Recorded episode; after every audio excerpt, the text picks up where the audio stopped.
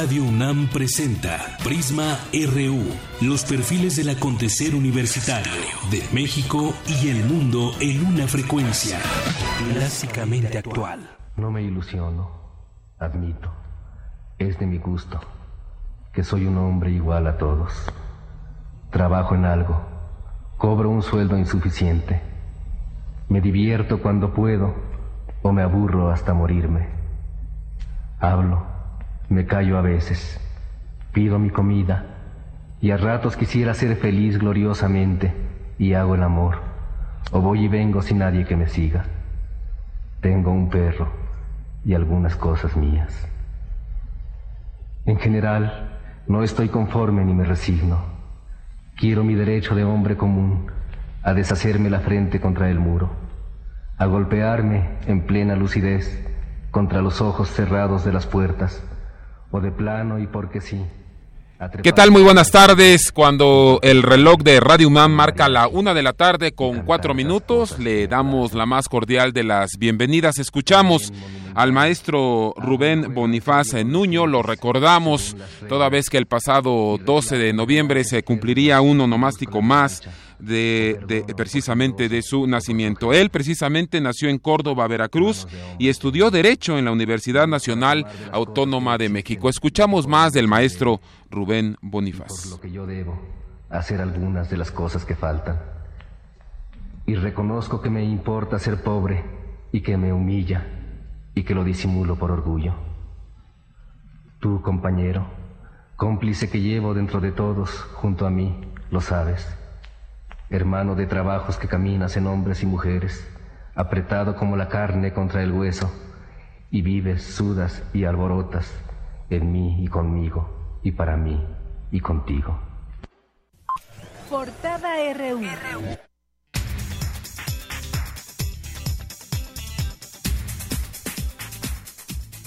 Bien, pues muy buenas tardes. Le damos la bienvenida a Prisma RU, un espacio informativo con notas universitarias, por supuesto. A nombre de mi compañera, la periodista Deyanira Morán, le damos la bienvenida a este esfuerzo informativo, mi compañera Virginia Sánchez. Hola Vicky, ¿cómo estás? Buenas tardes. ¿Qué tal? Muy buenas tardes, apreciable auditorio. ¿Qué tal, Vicky? Muy buenas tardes. Y su servidor, Rafael Arce Ruiz. Estamos aquí ya dispuestos para informarle de las eh, noticias eh, más recientes que se han ah, dado a conocer no solamente en México, sino a nivel internacional. ¿Qué le parece a usted este matiz que ya le dio Donald Trump a sus declaraciones? ¿Coincide usted con que Donald Trump ya matizó sus declaraciones? Sus puntos en torno al muro, en torno a las deportaciones. También eh, le daremos a conocer, por supuesto, el sensible, todo lo, relacionado al sensible fallecimiento del maestro caricaturista Rogelio Naranjo. Pero ¿qué le parece si iniciamos ya con las eh, noticias? En el marco del 110 aniversario del Museo de Geología de la Universidad Nacional Autónoma de México, el rector Enrique Graue reconoció la aportación del recinto del Instituto de Geología, de este Museo de Geología, para el conocimiento de las ciencias de la Tierra. Tania Robles, Jessica Reyes, Luis Castellanos, Genaro Acosta y Juan Carlos Mariscal, todos ellos alumnos de la Facultad de Ingeniería de la UNAM, fueron seleccionados por la International Space University y la University of South Australia para realizar una estancia de educación y capacitación espacial. Habla Juan Carlos Mariscal. Vamos a tomar un programa de un mes de educación espacial. Bueno, nos van a capacitar en diseño de misiones espaciales, exploración espacial, incluso hasta temas como política y economía espacial nos van a impartir. Es un preprograma para maestría en sistemas espaciales que también imparte la ISU. De hecho, este programa es intensivo, dura un mes solamente, pero es de 24 horas completamente. Y es tan intensivo el programa que automáticamente tomándolo tenemos el 50% de créditos de la maestría en, en sistemas espaciales por ISU. Vamos a estar en Adelaide, en Australia. Y sí, claro, la intención es regresar a México, traer todo este conocimiento. ¿Por qué? Porque tenemos más proyectos en puerta para los que tenemos que trabajar aquí. Nosotros queremos difundir todo este conocimiento aquí en el país, acercarlo a la universidad y seguir incentivando a las futuras generaciones a que hagan este tipo de cosas y no irnos nada más a, pues, al exterior, ¿no? sino hacerlo aquí. Alejandro Tomasini, investigador del Instituto de Investigaciones Filosóficas de la UNAM, recibió el doctorado honoris causa por la Universidad Nacional de Rosario, Argentina en reconocimiento a su trabajo y cooperación con diversas universidades latinoamericanas. Este fin de semana se velaron los restos del caricaturista Rogelio Naranjo, quien donó el trabajo de toda su vida a la UNAM. A continuación, Ruth Salazar con un adelanto de la información. ¿Qué tal, Rafael? Buenas tardes. Rogelio Naranjo Ureño falleció la noche del viernes 11 de noviembre a los 79 años de edad. Más adelante la información.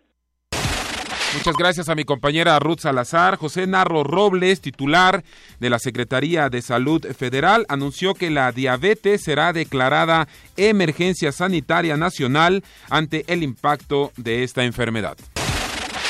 También le informamos en esta tarde del lunes 14 de noviembre que el Congreso de Veracruz recibió una supuesta solicitud del gobernador con licencia y prófugo de la justicia, Javier Duarte de Ochoa, para concluir su mandato. Confirmó así la presidenta de la mesa directiva, María Elisa Manterola.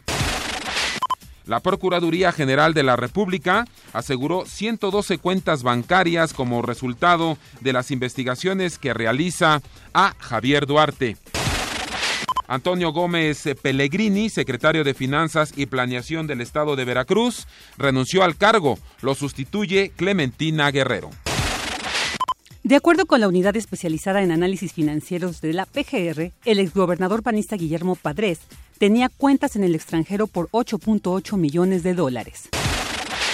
Andrés Manuel López Obrador, líder nacional de Morena, señaló que si en 2018 no gana las elecciones presidenciales, se retirará al rancho que heredó de sus padres ubicado en Palenque, Chiapas.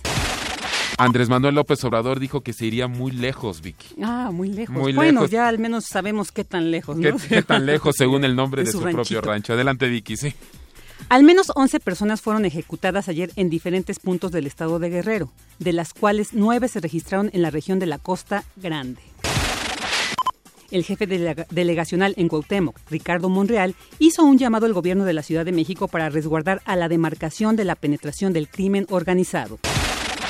La organización Transparencia Mexicana será quien supervise los recursos que se ejerzan en la construcción del nuevo aeropuerto internacional.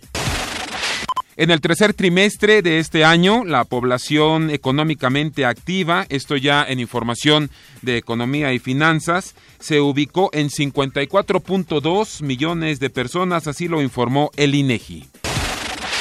La producción industrial de México cayó 1.3% en septiembre de 2016 respecto al mismo mes de 2015.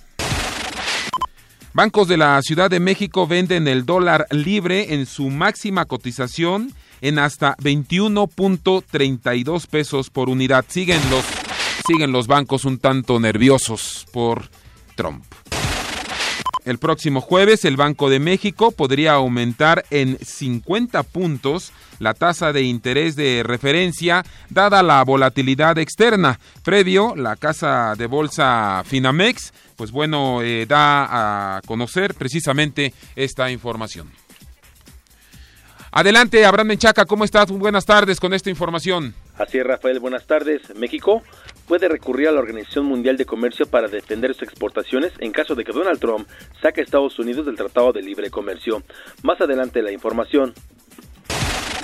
Gracias a mi compañero Abraham Menchaca y es que la Secretaría de Economía está dispuesta a dialogar para modernizar el Tratado de Libre Comercio. Y bueno, eh, nuestro compañero Abraham Mechaca ya nos dio esta información. En la información internacional, Donald Trump anunció que deportará a los migrantes con antecedentes penales, medida que podría afectar hasta 3 millones de indocumentados. Lo que vamos a hacer es atrapar a los criminales que tienen antecedentes penales, pandilleros, traficantes de drogas, probablemente 2 millones, podrían ser incluso 3, y vamos a echarlos del país o encarcelarlos pero los vamos a expulsar del país porque están aquí de forma irregular.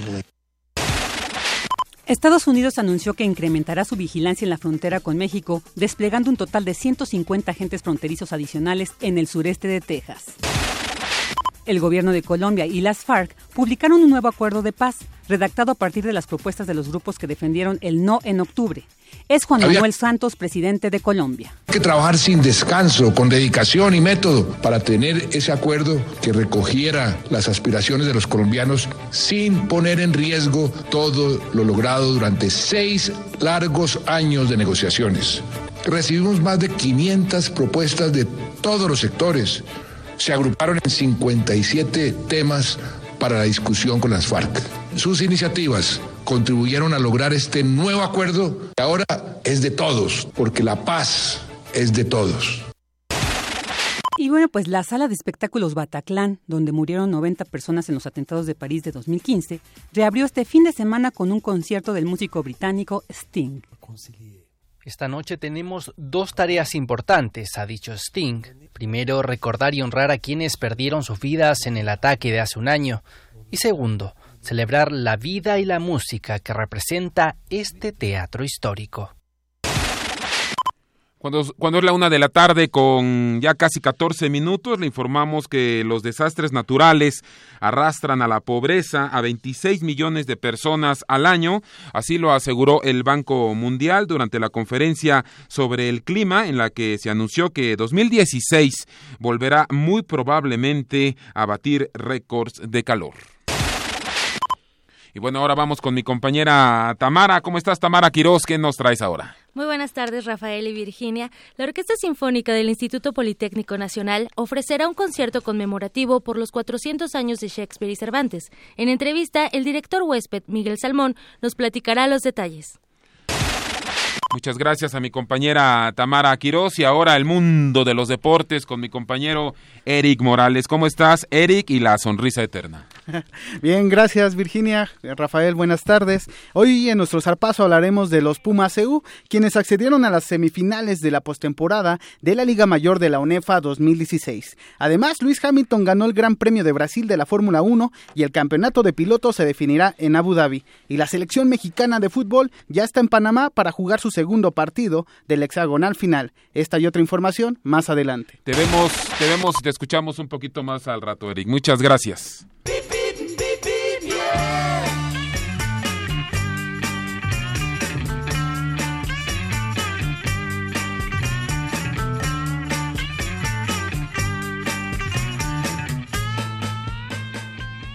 Eric Quiroz, hasta la FES Cuautitlán, ¿cómo está el reporte vial por allá y qué actividades culturales nos tienes? ¿Cómo estás? Buenas tardes. Hola, ¿qué tal? Muy buenas tardes, un gusto saludarlos como siempre. Pues ahorita prácticamente el tráfico ha estado fluido tanto en campo 1 como en campo 4. En este momento nos encontramos aquí justamente en campo 4 y eh, para todas aquellas personas que vienen a visitarnos, eh, la avenida, eh, la autopista, la antigua autopista México-Coyotepec está completamente fluida y queremos comentarles que acabamos de inaugurar un espacio escultórico con el taller de escultura en metal de nuestra facultad. Los alumnos de este taller estuvieron inaugurando algunas obras justamente que han estado realizando en estos semestres y recordarles que la FESCO Titlán cuenta con nueve de sus programas académicos acreditados y se espera que en breve la licenciatura de bioquímica diagnóstica obtenga su acreditación también como un programa académico con reconocimiento a nivel nacional. Muchas gracias, Eric. Muy buenas tardes. Muy buenas tardes, que estén muy bien. Muchas gracias a nuestro compañero universitario Eric desde la Facultad de Estudios Superiores Cuautitlán. Y bueno, si tu destino es el CCH, el Colegio de Ciencias y Humanidades Planter, Planter Sur, pues eh, te comento que hay un muy buen desplazamiento. Presenta, pues bueno, eh, en ambos sentidos, eh, la avenida de Llanura entre Avenida Insurgentes y Paseo del Pedregal. Campus RU.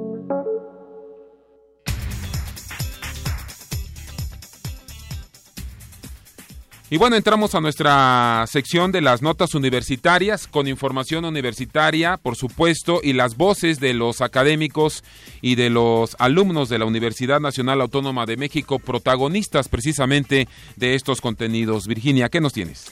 Bueno, pues el Museo del Instituto de Geología de la UNAM está de manteles largos. 110 años se dice fácil, y el rector de la máxima casa de estudios, Enrique Graue, se congratuló de este cumpleaños.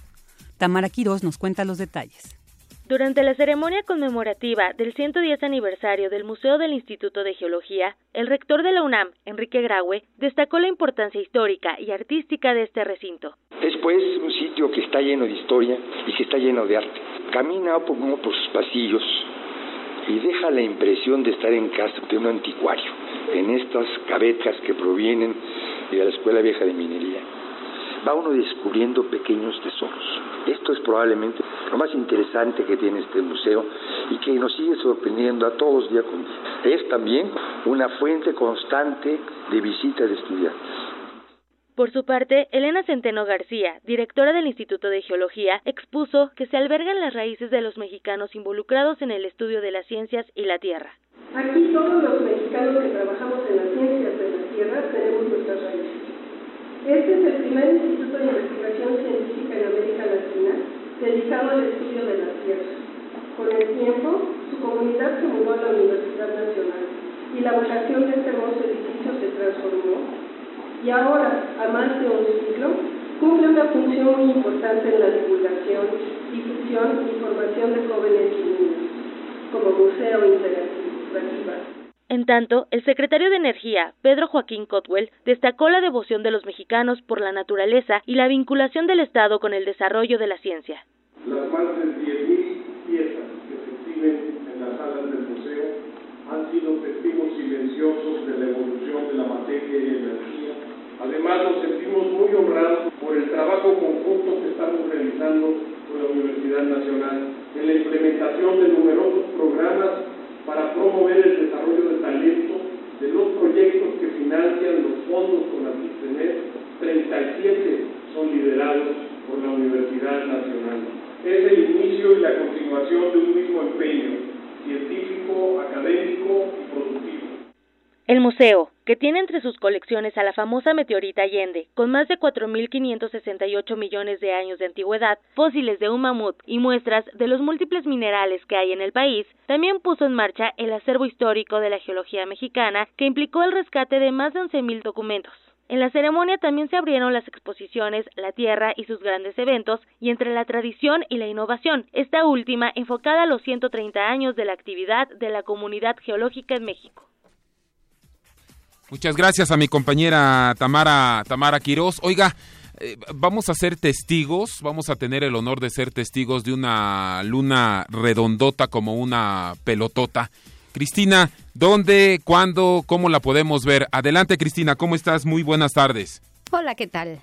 Si las condiciones climatológicas lo permiten, esta noche podremos apreciar un magno espectáculo astral. Se trata de una enorme luna llena, la más grande en los últimos 70 años. El doctor José Franco, director de divulgación de la ciencia UNAM, nos explica cómo se forma este evento astronómico. La órbita de la Luna no es circular, es una órbita elongada, es una órbita elíptica con una elongación pequeña pero suficiente como para que haya diferencia entre el momento en que está más cerca la luna de la Tierra al momento en que está más lejos. Y cuando tenemos una luna llena, en el momento que está más cerca de la Tierra, pues obviamente el tamaño aparente de la luna se ve mayor y siendo luna llena, pues obviamente ilumina más y se ve muy, muy espectacular, muy bonita.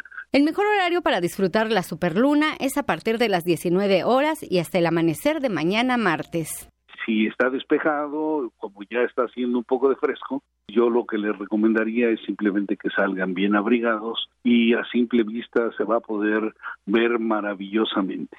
Si las condiciones climáticas en la Ciudad de México lo permiten, en el momento que tengamos la luna llena en este momento de máximo acercamiento, pues vamos a tener una luna con dimensiones ligeramente mayores, no demasiado mayores a las siempre, pero obviamente va a iluminar muy, muy, muy, muy bonito. Vale la pena mirar la bóveda celeste para admirar este fenómeno astral, ya que no se repetirá hasta dentro de 18 años. Y qué mejor si lo hacemos escuchando la canción del gato viudo de Chava Flores. Cuando la luna se pone regrandota como una pelotota y alumbra el callejón. Se oye el maullito. Este es el reporte. Buenas tardes. Muchas gracias. Muchas gracias a mi compañera Cristina Godínez con esta información. Y bueno, si usted quiere ser testigo de este ejemplar regalo de la naturaleza, pues bueno, puede acudir, puede acudir hoy mismo precisamente a las instalaciones de Ciudad Universitaria, donde se colocarán, Vicky, 55 telescopios para ver esta luna redondota y tan grandota como una pelotota. Romántico momento, ¿no? Además, sí, ¿qué espectáculo que dicen que va a tardar muchos años para que se repita, entonces vale la pena disfrutarlo el día de hoy. Sin duda, adelante Vicky. Bueno, el caricaturista Rogelio Naranjo, quien falleció el pasado domingo a los 79 años de edad debido a un paro cardíaco, durante más de 50 años retrató a personajes y situaciones en sus cartones. Nuestra compañera Ruth Salazar nos amplía la información.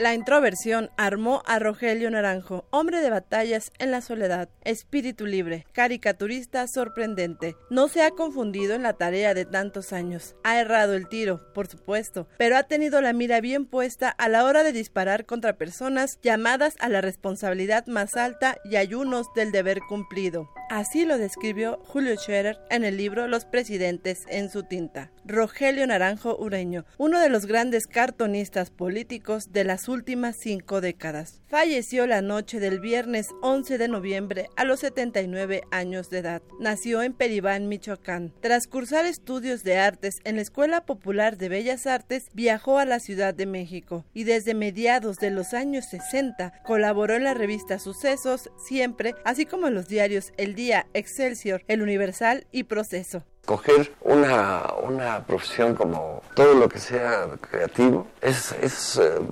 no, no hay dudas de que escogió uno bien porque, porque aprende uno a tenerle un amor a la profesión. Y yo pienso que no me equivoqué y que si volviera a nacer o estuviera en una edad en que tuviera que decidir, seguramente que yo iba a meter la pata en el mismo hoyo.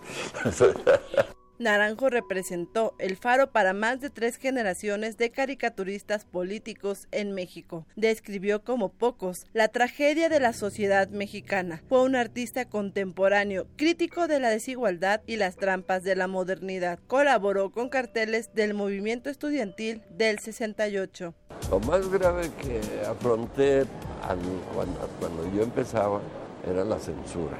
Sí había demasiada censura, duró, duró mucho tiempo para, para que ya dejaran de censurarme. En 1977 recibió el Premio Nacional de Periodismo. Escuchemos a Carmen Aristegui al entregarle su segundo premio en 2012 por trayectoria. Contaba una anécdota que fundió la medalla que se ganó cuando el Premio Nacional de Periodismo se entregaba de otra manera. Una medalla de oro puro y Rogelio contó esta mañana que cuando recibió esa medalla por el Premio Nacional eh, de manos de José López Portillo, pues la recibió y resulta que junto con su esposa que estaban construyendo o haciendo algo con su casa, vieron ahí una gran oportunidad de oro una buena parte de los más de 12.000 dibujos que elaboró durante su carrera fueron donados a la UNAM. En 2011, constituyen una crónica de la vida política y social de México y un legado para las nuevas generaciones servirá para información y ilustración de, muchas, de muchos jóvenes que se interesen en la caricatura y que se interesen en, sus nexos con, con, la vida política del país. Con un caluroso aplauso, finalizó la Guardia de Honor que caricaturistas y dibujantes montaron alrededor del féretro de Naranjo. Enseguida se escucharon aplausos en la sala donde fueron velados los restos del cartonista. Nosotros lo despedimos con la música de Abo Par que tanto nos inspiraba. Descanse en paz, Rogelio Naranjo. Tiene un, algunas cosas de una sutileza y de una exquisitez, como la obra de piano que se llama Paralina. Y, yo escogí ponerle a mi hija el nombre de Alina por, por, esa, esa pieza musical que, me conmueve y me, me escarba en lo más profundo de, mi ser. Para Radio UNAM, Ruth Salazar y a nosotros también a todos quienes conformamos a Radio UNAM y a la comunidad en materia de comunicación y de periodismo y a los que no. También, por supuesto, nos cala muy profundo la partida del eh, maestro Rogelio Naranjo. Y bueno, eh, maestro Antonio Elguera, también eh, caricaturista, político del diario La Jornada. Se nos ha ido, maestro Elguera, este crítico de presidentes, gobernadores y políticos en general. ¿Cómo está, maestro? ¿Cómo estás? Buenas tardes. Hola, buenas tardes. Pues bueno, pues obviamente estoy muy acongojado por por la pérdida de, Naranjo. que, que, bueno, la pregunta obligada, la, la, pregunta de, de cajón, eh, Antonio, eh, nos podemos quedar de Rogelio Naranjo, su crítica, su crítica mordaz, siempre su lupa ahí tras los políticos, tras la corrupción, eh, Antonio. Bueno, mira, es, es un legado grande eh, y ahorita que estaba oyendo la, la nota de la compañera, estaba yo pensando, ojalá, ojalá que la UNAM no, no almacene los, los dibujos de Naranjo, sino que pues los ponga en circulación, que los exhiba, que los edite, ¿no? Así es. Eh, porque, en primer lugar, ciertamente a través de la caricatura política es posible conocer la historia del país. Es decir, tú te puedes enterar de cómo era la historia del siglo XIX en México, por ejemplo, que es muy complicada, viendo la caricatura de la época. Puedes entender mucho. Puedes entender mucho también del periodo de Porfirio Díaz a través de la caricatura política de la época. Y desde luego yo creo que se puede entender la historia contemporánea de México a partir de la caricatura política. Y en ese sentido el trabajo de Naranjo es fundamental porque él tenía una visión crítica uh, inclaudicable, tenía veía la realidad a través de un eh, de un criterio sumamente crítico y sumamente preciso en términos políticos. Entonces su, sus cartones eran eh, extremadamente precisos. Es decir, no, no, no, no hay, nunca tuvo un error, nunca se equivocó con un cartón, siempre le atinó. Lamentablemente su, su, su punto de vista era siempre muy pesimista y, bueno, pues nunca le atinó porque este país es un desastre. Entonces su crítica siempre fue súper precisa eh, a través del, de un sentido del humor también extremadamente filoso, mordaz, genial y además, bueno, lo más evidente de su trabajo es la, la, enorme genialidad gráfica, su inmenso talento como dibujante. Entonces, al final, su obra es grandiosa porque es un testimonio político exacto de, de, de, las décadas de las décadas durante las cuales trabajó como caricaturista político, es un testimonio político preciso y además artístico, es un legado artístico inigualable. Sí, retomo, Antonio, lo que comentas, la Universidad Nacional Autónoma de México le hizo un merecido homenaje el pasado 8 de noviembre de 2010 al maestro Rogelio Naranjo. Eh, dime, dime algo, Antonio. Eh, ¿Cómo es, cuál, cuál es el poder, eh, verdad, del, del, lápiz que se desliza sobre el lienzo para ir precisamente en busca de la verdad a través de los trazos y, ¿por qué no? como lo hizo el maestro Naranjo y lo hizo de manera sublime, eh, criticar, eh, manifestar el hartazgo de la, de la población ante, ante la corrupción y los políticos que no nos representan, Antonio, ¿no? Mira, en primer lugar quiero decir, yo sé que está mal hablar en primera persona, pero ese homenaje de, de 2010, este, yo tengo el gran orgullo y gusto de que lo organizamos una amiga en común de Rogelio Naranjo y yo, Gloria Vázquez Rangel.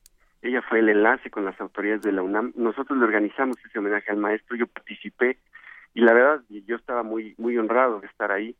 Eh, la verdad incluso siento que era el personaje menos adecuado porque cuando fue en, San Ildefonso y, y en la mesa en los que participamos pues estaba el rector Narro, estaba Elena Poniatowska, estaba don Miguel Ángel Granados Chapa, etcétera, y estaba yo.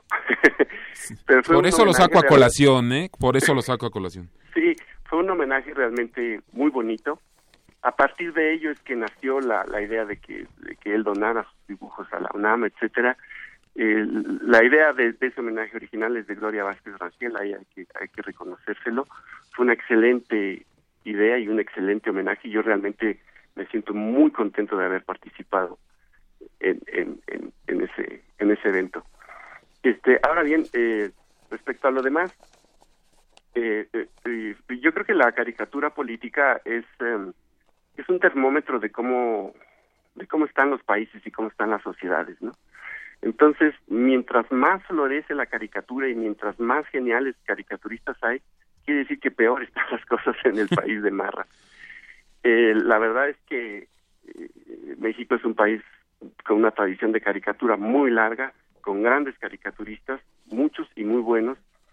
Eh, y bueno, eso lo que quiere decir es que este país es un desastre, ¿no? Eh, sin embargo, yo creo que es importante decir que Naranjo, es decir, de todos los caricaturistas que ha habido en México, la caricatura política inició en, el siglo XIX, cuando llegó la, la, la, prensa a México, cuando hubo posibilidades de imprimir. Inmediatamente nació la, la, caricatura política también en México. Y durante el siglo XIX y el siglo XX tuvimos grandes caricaturistas, muy grandes caricaturistas. Pero yo siento que Naranjo eh, supo recoger la tradición de los caricaturistas del siglo, siglo XIX, supo modernizarla, porque su caricatura era muchísimo más moderna y, más ágil que la caricatura del siglo XIX, y la proyectó hasta el siglo XXI. Es decir, lo dije en una entrevista durante su velorio el otro día, yo pienso que de todos los caricaturistas mexicanos de todos los tiempos, él fue el más completo y el mejor. Antonio... Eso no quiere decir que es el único, es decir, hay otros caricaturistas enormes, está Rius, está Helio Flores, etcétera, pero creo que Naranjo condensó toda la caricatura, toda la genialidad de la caricatura política mexicana en su persona y en su trabajo. Antonio, ¿existe, ¿existe una generación joven que mantenga vigente el, camino ya recorrido por el maestro Naranjo? Bueno, después de él eh, hemos tratado de, seguir su ejemplo varios, pero tampoco estamos tan jóvenes. Ahora bien, el problema de, la caricatura actualmente está muy vinculado al futuro de los medios impresos. La caricatura llegó a México y a todas partes, pues, es decir, nació junto con la prensa impresa y esta está en riesgo de desaparecer por el tema del Internet. Eh, entonces, estamos viviendo un proceso de, de transición en donde muchos medios impresos probablemente desaparezcan, muchos quizás logren migrar al formato digital y el, futuro de la caricatura, independientemente de si hay generaciones nuevas o no, está depende mucho de eso, ¿no? Este, esta, esta época de transición tecnológica en la que estamos, pues es en realidad una espada de Damocles sobre, no nada más sobre los caricaturistas, sino sobre la prensa en general. Antonio, ¿por qué en tu caricatura del día de hoy, en la jornada, ubicas al maestro Rogelio Naranjo como el hombre de Vitruvio. Explícale al, explícanos y explícale a nuestros radioescuchas, por favor. Bueno, ese dibujo no lo hice ayer para que se publicara hoy. Ese dibujo lo hice cuando Naranjo donó sus trabajos a, la UNAM. La UNAM hizo una, una gran exposición de su obra en el Centro Cultural Tlatelolco. Eso fue, pues, ¿qué sería en 2012? No sé, no me acuerdo eh, o más acá, no recuerdo la fecha, pero eh, entonces nos pidieron a varios caricaturistas que hiciéramos un homenaje a, Naranjo, participamos varios y ese dibujo fue mi dibujo de esa exposición, el dibujo estaba inédito, no se había publicado en ningún lado y yo quise usarlo como como como mi de homenaje y despedida para Naranjo. Y lo puse así como el hombre de Vitruvio porque en primer lugar es este ese es un dibujo de Leonardo eh, es un dibujo precioso, es el más conocido de Leonardo da Vinci. Y yo creo que finalmente Rogelio era como, como un artista del Renacimiento, ¿no? Era, era eh, desde mi punto de vista, era un hombre con, con la capacidad y el talento de un artista del Renacimiento, por eso escogí ese, e, esa figura, pero además lo caricaturicé, es decir, lo puse un poco panzón, eh, porque es una caricatura, es, es un homenaje irreverente, como debe ser la caricatura. El hombre de Vitruvio, si, si, si tú recuerdas, pues tiene eh, los brazos, en realidad tiene cuatro brazos y cuatro manos, ¿no? Entonces le puse algo en cada mano, Muy bien. un lápiz, un tintero, eh, una plumilla, etcétera, y un bote de cerveza en el piso. Porque le gustaba mucho la cerveza. Y me faltó ponerle un cigarro, pero sí ya lo había dejado cuando lo dibujé. Antonio, te agradezco mucho el favor que nos hayas eh, contestado esta tarde. No, yo les agradezco a ustedes. Buenas tardes. Adiós. Ha sido Antonio Elguera, caricaturista político del diario La Jornada. Prisma RU. Un programa con visión universitaria para el mundo. Más información con mi compañera reportera Cindy, Cindy Pérez. ¿Cómo estás, Cindy? Buenas tardes.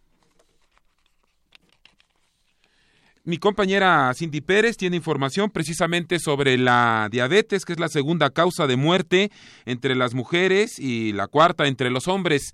Cindy, adelante con tu información. Buenas tardes, Rafael y auditorio de Prisma RU. La diabetes es un padecimiento donde la glucosa en la sangre se encuentra en un nivel elevado.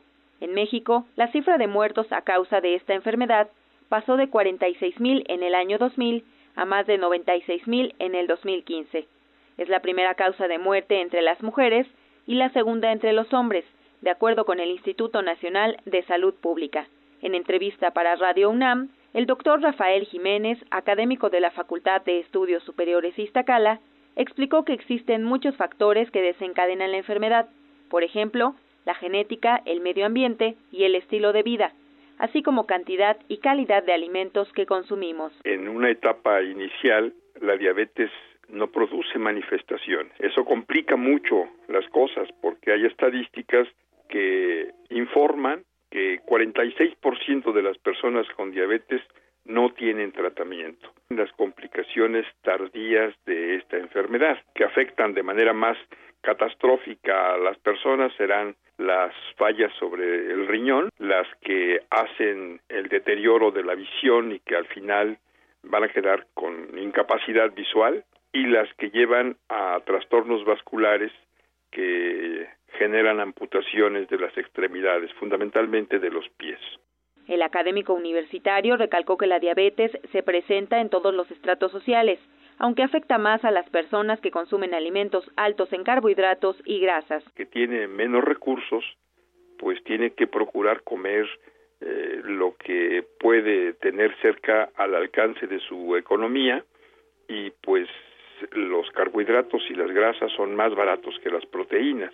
Propiciamos que haya un altísimo consumo de bebidas endulzadas. Creemos que los azúcares son buenos y festejamos todo con pasteles y con dulces. Mientras no tenga la población un nivel de información que concientice que esos productos son nocivos a la salud, que no es cierto que se destapa la felicidad de un refresco, eh, yo creo que va a ser muy complicado ir en contra de este proceso pandémico. Cabe señalar que según la Federación Internacional de Diabetes, en el mundo cada seis segundos muere una persona por esta enfermedad.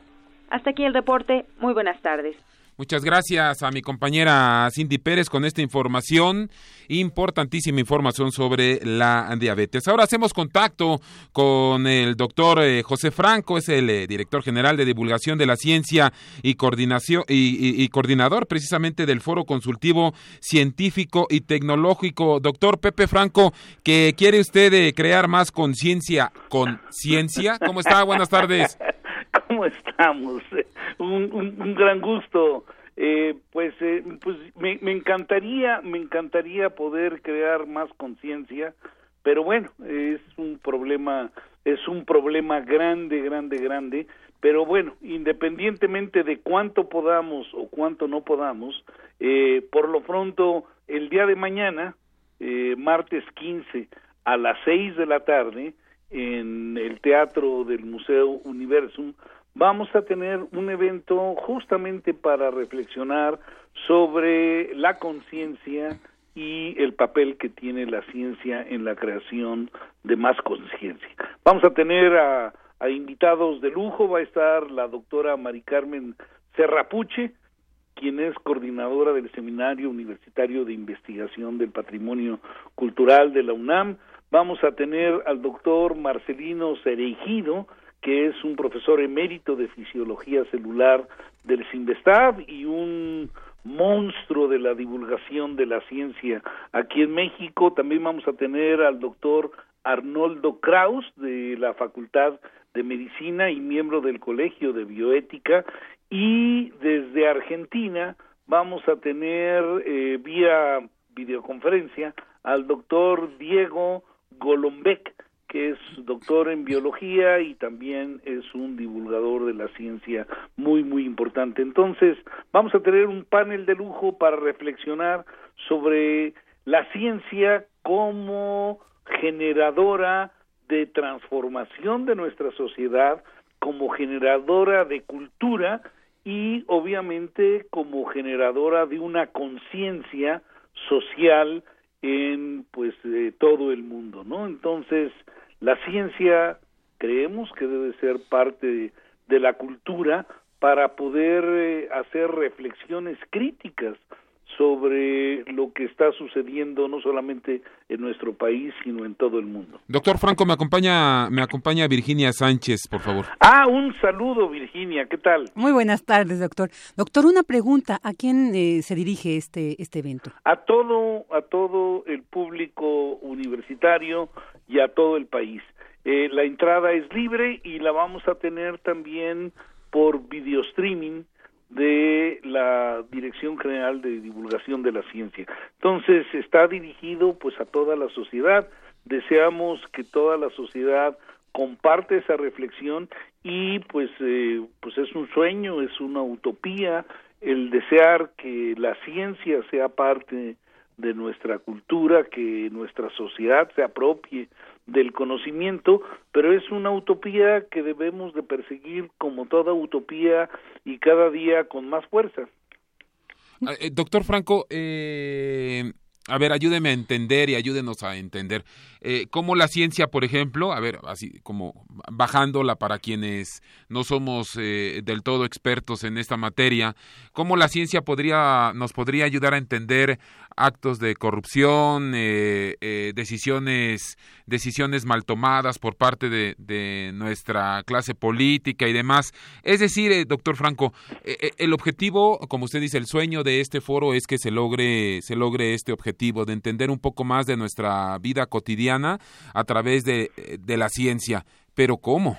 Pues mira, eh, lo que quizá, digamos, lo que me estás tratando de subrayar es que se suele entender como ciencia únicamente a las ciencias naturales, pero las ciencias sociales y las humanidades también son parte de la ciencia, son parte del conocimiento y nosotros no hacemos distinción entre física, química, biología y ciencias políticas, eh, economía, antropología, historia, porque todo esto, todo esto es el bagaje que nos permite entender cómo funciona el universo y cómo han funcionado, cómo funcionan y cómo van a funcionar nuestras sociedades. Entonces, al estar eh, digamos, la filosofía como parte del conocimiento, uh -huh. pues obviamente la ética es una parte importante y al estar las ciencias sociales y la economía y la jurisprudencia, pues también tenemos eh, con nosotros faros que nos permiten entender lo que es ético y lo que es legal y cuál es el deber ser dentro de la sociedad. Pues doctor Franco, por lo pronto hoy hoy hoy por la noche vemos la luna grandota y lo acompañamos lo acompañamos en las próximas horas en este foro consultivo científico y tecnológico. Le agradezco mucho que nos haya respondido. No, hombre, es un placer y qué bueno que que llamaste a la luna grandototota como la canción, ¿no? de de nuestro querido Chava Flores.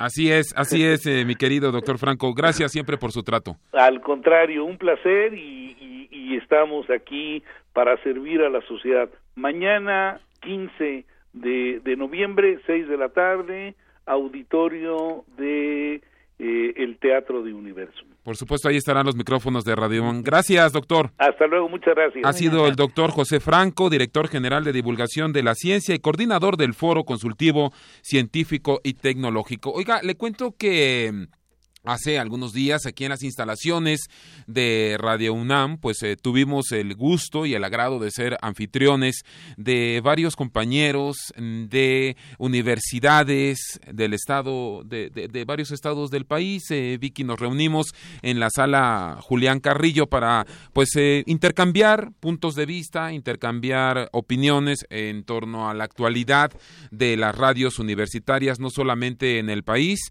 sino también a nivel internacional. Y fue ahí donde, sí, sí, sí, y, y, bueno, fue, fue muy enriquecedor. Y fue ahí donde, pues bueno, Radio UNAM les, les solicitó su ayuda porque Radio UNAM necesita de las radios universitarias y de su información precisamente para enriquecer nuestros contenidos, que lanzamos la convocatoria eh, cómo suenan tus muertos, es decir, cómo suenan los muertos en distintas partes mm, del país, en distintas ciudades, regiones, localidades, municipios. Y bueno, recibimos un buen cúmulo de trabajos. Muchas gracias a todas las radios que participaron. Y bueno, fue Radio Ibero, precisamente de la Universidad Iberoamericana, quien, eh, pues después de revisarlos minuciosamente, fue eh, quien ganó esta institución educativa el primer lugar. ¿Quiere usted acompañarnos a escuchar el trabajo de Radio Ibero, ¿Cómo suenan tus muertos? Ibero 90.9 presenta Nos están matando por todos lados.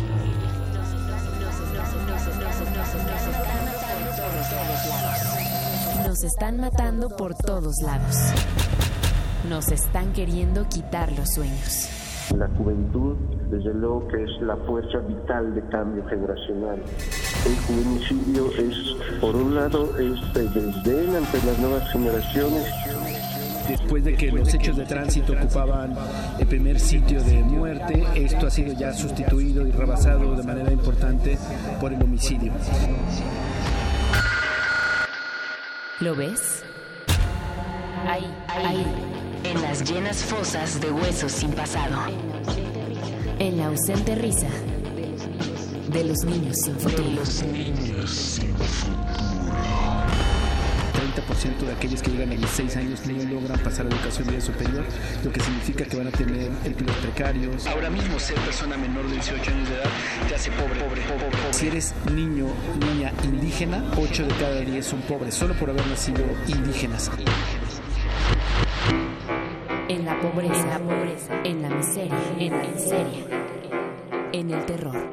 Y se van a morir en las minas, se van a morir en las maquiladoras, o cruzando la frontera, o como sicarios del narco. Ahí es donde yo detecto este efecto perverso, esta oleada perversa, esta marea de, de, malignidad que está en México y en el mundo. La mayoría de los trans, trans los que se matan, matan son, son de El exterminio, la, la identificación de gente joven como peligrosa, como la que tiene que ser eliminada. Te matan si eres mujer. Mueres si eres joven, estudiante, periodista, maestra, obrero, empleado, transexual, pobre, distinto. distinto.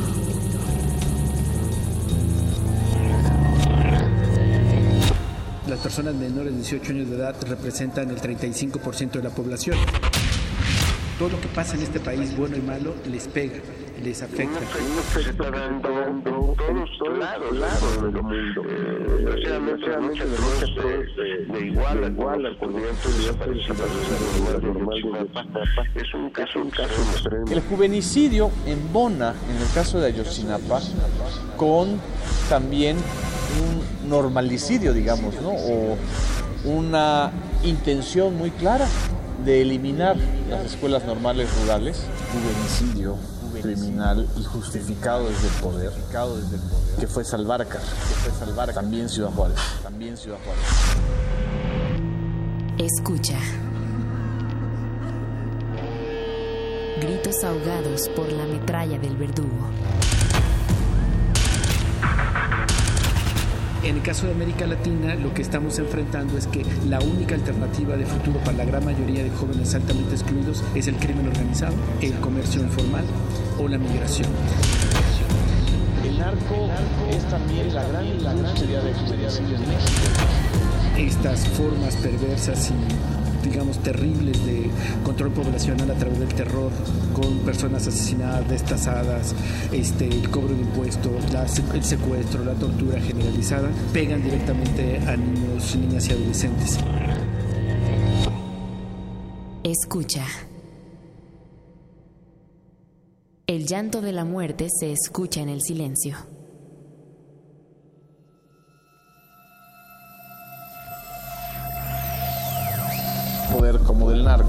Que a final de cuentas viene siendo casi lo mismo. Ellos conciben a los menores de 25 años como carne de cañón, como pieza negociable. Este baño de sangre, esta cantidad impresionante de personas desaparecidas no puede suceder sin la complicidad del Estado.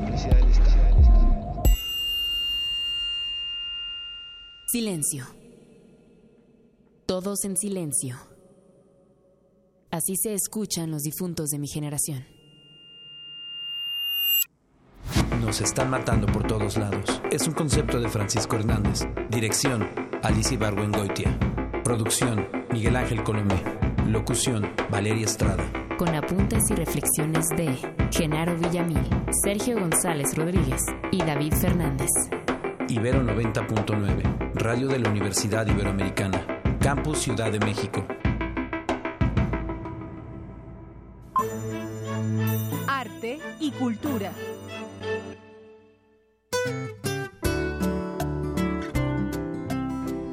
Bueno, pues ya estamos aquí con nuestra compañera Tamara Quiroz que nos tiene, nos tiene lo mejor de la cultura el día de hoy. Hola Virginia, Hola. Rafael, me da mucho gusto Hola, compartir Tamara. la mesa y los micrófonos con ustedes. Eh, como lo hemos comentado en varias ocasiones, en este 2016 se conmemoran 400 años de la muerte de Shakespeare y Cervantes. Por ello, el Instituto Politécnico Nacional, a través de la Dirección de Difusión y Fomento a la Cultura, ofrecerá un concierto en homenaje a estos grandes escritores. Y para brindarnos los detalles de dicho evento, nos acompaña en la línea Miguel Salmón del Real, uno de los directores de orquesta mexicanos de mayor solidez de su generación, compositor, musicólogo, investigador y también director huésped de la Orquesta Sinfónica del IPN. Miguel, muy buenas tardes. Buenas tardes, Tamara. Gracias por, por el espacio para comunicar las buenas noticias de México. Claro, al contrario, para nosotros es un honor tener su compañía. Por favor, ¿podría compartirnos un poco de lo que nos espera en este concierto? Sí, los conciertos, eh, hay que decirlo, son este miércoles y este jueves a las 19 horas. ¿En dónde? En el norte de la ciudad, en el Instituto Politécnico Nacional. El, es el auditorio Ingeniero Alejo Peralta del Centro Cultural Jaime Torres Bodet. Y el programa que comienza siempre en punto de las 19 horas está precisamente compuesto por obras que homenajean a Cervantes y homenajean a, Shakespeare en, en- en diferentes fuentes de inspiración que los literatos dieran a compositores. Eh, comenzamos con, con una obra de, de Telemann que se llama Don Quijote, un compositor barroco germánico que ya homenajeaba desde entonces y, y- y de lo cual no se habla mucho al, al gran al gran eh, al- a la gran obra de la literatura española. Continuamos con el, el homenaje a Cervantes, es una pequeña obra en tres movimientos del mexicano del tapatío Blas Galindo. Y proseguimos con eh, una una parte solística, una obra para para un, un solista con orquesta que es la Fantasía Brillante sobre temas de la ópera de Carmen. Esto es un arreglo que un eh, flautista francés, François Borne, eh, eh, hizo sobre los temas de, de esta famosísima ópera, una de las más interpretadas, una de las tres óperas más interpretadas por todo el mundo constantemente. Y la solista es Yadira Guevara, ella es flautista principal de la Orquesta Sinfónica del, del Politécnico Nacional, entonces bien conocida por sus compañeros, una excelente flautista con la que tuve ya en el pasado eh, oportunidad de colaborar durante muchos conciertos en un viejo proyecto eh, que empezó estrenando mucha música de compositores mexicanos vivos, el, el Ensamble Nuevo de México, fundado hacia 2009. Viene un intermedio y después la parte en honor a Shakespeare, es decir, son dos obras, dos obras muy interesantes, dos oberturas fantasías que tienen relación con, con obras tragedias shakespearianas. La primera es la, la Tempestad y la segunda es Romeo y Julieta, eh, una de las obras más populares, por supuesto, de, de literato y también de, del compositor ruso. Claro. Eh, eh, todos los temas están eh, relacionados con los personajes, con la trama de las historias. Vale la pena dar una pequeña refrescada, ¿no? Al, al, al, al- a la sino- en forma de sinopsis al argumento del- de las obras. Claro, sobre todo esa, esa pasión desmedida, el amor y, y todo, todo lo que nos trae ¿no? a la mente Cervantes y Shakespeare. Y bueno, también eh, me gustaría comentar, Miguel, en el mes de septiembre eh, usted se presentó en Brasil Sí. y ahora, eh, bueno, va a dirigir este concierto con la Orquesta Sinfónica del IPN, pero también dónde y cuándo tendrá otra presentación para conocer más de su labor musical. Muchas gracias, Tamara. Eh, justamente eh, después de este concierto vamos a viajar a lejos, vamos a Istambul, vamos con la orquesta de cámara, la orquesta de cuerdas de, de Istambul y haremos un programa que también combine obras mexicanas con, con, obras clásicas. Eh, posteriormente, hacia el 8 de diciembre, estaremos con la Filarmónica de Jalisco, esta gran orquesta en este gran teatro, estrenando cuatro obras nuevas, cuatro obras recién compuestas por compositores jóvenes mexicanos que han sido galardonados en el segundo concierto de composición del Estado, una nueva iniciativa de la Secretaría de Cultura del Estado, eh, sumamente plausible, un concierto que está eh, eh, exponencialmente subiendo su nivel de exigencia y que ya veo entre los premiados a viejos y, muy prometedores colegas de, la composición en México y bueno, para el próximo año ya en detalle podremos anunciar en conciertos como el segundo concierto en, tengo la fortuna de regresar a Rusia. Muy bien. Y hacer un concierto en Italia eh, por primera vez en una orquesta de cámara al sur de, Italia, quizás Colombia y otros proyectos en México que están simplemente eh, definiéndose, organizándose, de lo cual estoy seguro que posteriormente quizás tengamos un poco de, tiempo para desarrollarlos. Claro, claro que sí, Miguel Salmón del Real. Qué maravilla. Eh, ¿Le parece si ofrecemos cinco cortesías dobles al público para cada concierto? Por supuesto. Muy bien. Los ganadores eh, deben llegar a una hora antes del inicio del concierto con una identificación para que se les entreguen sus boletos en una mesa de recepción. En la mesa de recepción se van a ir al número 5536-4339 para que vayan a conocer esta labor musical que están haciendo también nuestra, nuestra compañera universitaria, el Instituto Politécnico Nacional. Miguel Salmón, agradecemos muchísimo la invitación que nos hace esta tarde. Muchas gracias a ti por el espacio y esperamos ver a mucha, mucha gente y especialmente esta gente que nunca se ha atrevido o nunca se ha, ha presenciado un concierto de esta naturaleza. Vale la pena eh, eh, experimentar, explorar todo este tipo de, de, experiencias nuevas. Claro, pues ahí estaremos. Muchísimas gracias. Gracias, Tamara. Hasta luego. Virginia, Rafael, nos escuchamos más tarde. Muchas gracias. muchas gracias. Y bueno, ahora la información deportiva con nuestro compañero Eric Morales. Zarpazo RU.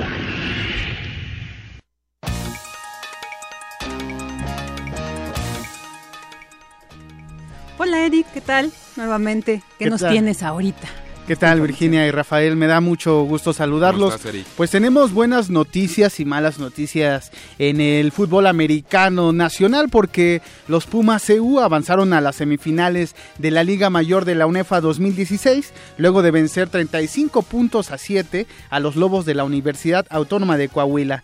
El conjunto de Ciudad Universitaria que entró a la fase final del campeonato con un récord negativo de 4 juegos ganados y 5 perdidos, dominó de principio a fin las acciones del encuentro celebrado en el estadio Jorge Castro. Esa fue la buena. Así es.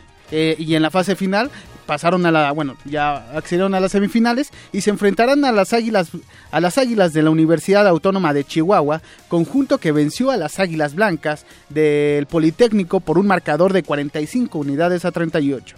Y la mala es que los Pumas Acatlano hicieron mucha resistencia frente a los auténticos Tigres, quienes los vencieron por un marcador de 62 puntos a 7. Así 62 a 7. Así es.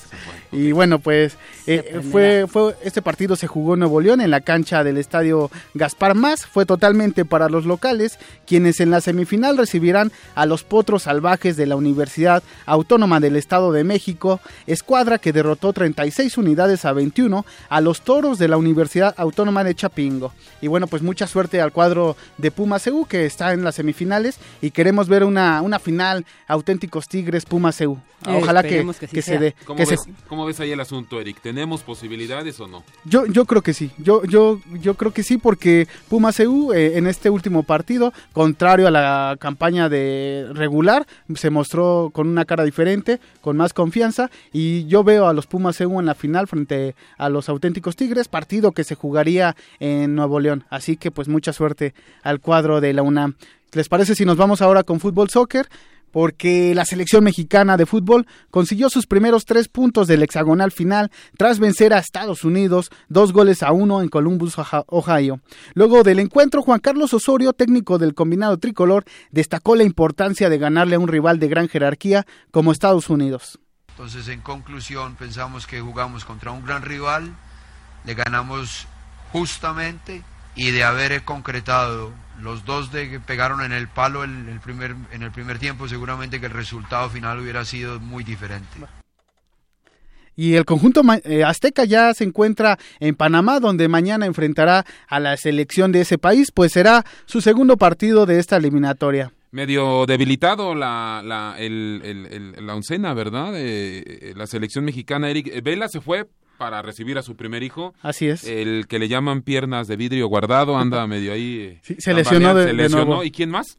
Y también eh, Carlos Salcedo, quien mm. salió expulsado en los últimos minutos del encuentro frente a Estados Unidos por doble amarilla y se perderá el partido de mañana. El entrenador de los canaleros, les comento, Virginia Rafa, que se llama Hernán Darío, subrayó el poder que tiene México en cada una de sus líneas. Si les parece, vamos a escuchar lo que dijo. En este momento, eh, con cualquier jugador que ponga, va a ser un equipo muy importante siempre. Yo diría que es el equipo más importante de la zona. Juega muy bien, tuvo un muy buen partido en Estados Unidos. ¿Qué, jugador destacado de México? Yo le dije que Juan Carlos, porque es un hombre que, sabe conducir, sabe darle manejo a su equipo y, es importante en su equipo. y México por su infraestructura, por todo lo que vive, por su país, por sus estadios, por su cancha, por todo lo que tiene, es el equipo grande de, la CONCACAF. Los panameños recibirán mañana a México en el estadio Rommel Fernández. Hasta aquí la información, compañeros, en una hora más. Muchas gracias, Eric. Son las dos de la tarde con tres minutos. Y bueno, ya está aquí nuestra compañera Ruth Salazar para darnos el resumen de la primera hora y las actualizaciones informativas. ¿Qué tal? Gracias, Buenas tardes a ustedes y a nuestro auditorio. Este es el resumen. En entrevista para Prisma RU, José Franco, director general de divulgación de la ciencia de la UNAM y coordinador del Foro Consultivo Científico y Tecnológico, habló sobre la tercera mesa redonda Más Ciencia, Más Conciencia, que se llevará a cabo mañana miércoles a las 18 horas. Va a estar la doctora Mari Carmen Serrapuche, quien es coordinadora del Seminario Universitario de Investigación del Patrimonio Cultural de la UNAM. Vamos a tener al doctor Marcelino Cereijido, que es un profesor emérito de fisiología celular del CINVESTAB, monstruo de la divulgación de la ciencia aquí en México. También vamos a tener al doctor Arnoldo Kraus de la Facultad de Medicina y miembro del Colegio de Bioética. Y desde Argentina vamos a tener eh, vía videoconferencia al doctor Diego Golombek, que es doctor en biología y también es un divulgador de la ciencia muy, muy importante. Entonces, vamos a tener un panel de lujo para reflexionar sobre la ciencia como generadora de transformación de nuestra sociedad, como generadora de cultura y obviamente como generadora de una conciencia social en pues todo el mundo, ¿no? Y bueno, Ruth, si me permites, en este momento nos informa nuestra redacción, eh, a, la, eh, que precisamente integras tú, que la profesora Elba Ester Gordillo ha sido absuelta por el delito de eh, defraudación fiscal al seno del Sindicato Nacional de Trabajadores de la Educación. Al inicio de este sexenio, el Bester Gordillo fue, eh, fue puesta en reclusión precisamente por indicaciones de este gobierno federal encabezado por el presidente Enrique Peña Nieto. Ya le quiero comentar que hace algunos minutos, antes de iniciar este esfuerzo informativo, el abogado de la profesora Elba Ester Gordillo eh, daba cuenta de que su su, juicio, su proceso estaba llevándose a cabo con violaciones a las garantías individuales, violaciones a los derechos humanos. La información calientita en este momento es que a la profesora Elbester Gordillo la absuelven del delito de defraudación fiscal. Esto, bueno, ya estamos haciendo contacto con quienes saben, podría suponerse su eh, libertad o su reclusión domiciliaria. En este momento ya eh, estamos haciendo contacto con sus propios eh, abogados o con algún experto precisamente en materia legal para que nos ahonde esta información. Ruth, si, si quieres, continuamos con el resumen. Mientras tanto, nosotros actualizamos esta información. Gracias, Rafael. Este, continuamos. En otro tema, José Franco, director general disculpen. En otro tema, Antonio Elguera, caricaturista del diario La Jornada, dijo que el legado de Rogelio Naranjo es fundamental para comprender la historia política de México. Más de 12.000 piezas de su obra se encuentran en resguardo por la UNAM ciertamente a través de la caricatura política es posible conocer la historia del país. Y en ese sentido, el trabajo de Naranjo es fundamental porque él tenía una visión crítica inclaudicable, tenía, veía la realidad a través de un criterio sumamente crítico y sumamente preciso en términos políticos. Entonces sus cartones eran extremadamente precisos. Es decir, no, no, no, no hay, nunca tuvo un error, nunca se equivocó con un cartón, siempre le atinó. Lamentablemente su punto de vista era siempre muy pesimista y, bueno, pues nunca le atinó porque este país es un desastre. Entonces su crítica siempre fue súper precisa eh, a través de un sentido del humor también extremadamente filoso, mordaz Quédense con nosotros. En la segunda hora de Prisma RU dialogaremos con Cristina Rosas González, doctora en Relaciones Internacionales de la Facultad de Ciencias Políticas y Sociales de la UNAM, sobre las posibles consecuencias de la renegociación del Tratado de Libre Comercio con América del Norte. Hasta aquí el resumen de este Rafa, Vicky, eh, muchas gracias. No te preocupes, es la costumbre que aquí eh, la, la, titular de este espacio es de Yanira Morán, quien ahora se encarga precisamente de un trabajo profesional. Y bueno, en más de esta información en torno al Bester Gordillo, le informo que según eh, no una nota de mi compañera reportera Silvia Otero y mi compañero Francisco Gómez del Universal, la Procuraduría la Procuraduría General de la República no encontró elementos en contra de la Secretaría de la Secretaria, perdón, General del PRI, el Bester Gordillo y contra el líder moral del Magisterio Carlos Jongitud. Bueno, esto este Estamos leyendo precisamente una nota que se remonta precisamente a varios varios años atrás para para precisamente dar dar pie a esta nota eh, que un tribunal un tribunal colegiado declaró inocente del delito de defraudación fiscal a la exdirigente de la CENTE y ya tenemos precisamente en la línea en la línea al abogado al abogado de la eh, profesora Elvester Gordillo Marco Antonio del Toro. ¿Cómo está abogado? ¿Cómo le va? Buenas tardes le saludamos desde Radio UNAM. Gracias, Rafael. Eh, ah, eh, cuéntenos, por favor, en qué momento se da esta, esta decisión por parte del Ministerio Público Federal y, eh, bueno, ¿qué es lo que sigue? Pues bueno, esta es una resolución del máximo órgano judicial, que sería el primer tribunal colegiado en materia penal del primer circuito, que resolvió declarar, exonerar a la maestra Gordillo y esto quedó ratificado ya por el juez que había dictado auto de formal prisión y en su lugar ya dictó auto de libertad. En, la, en los próximos minutos, en las próximas horas, seremos testigos de la liberación del Baester Gordillo del eh, reclusorio?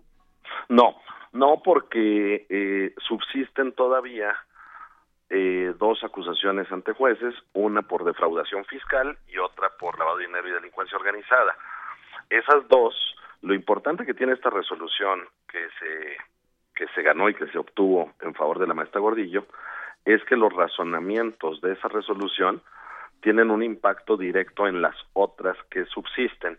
Entonces, eh, eso allá en el camino para obtener su, su exoneración ya plena y total de este asunto.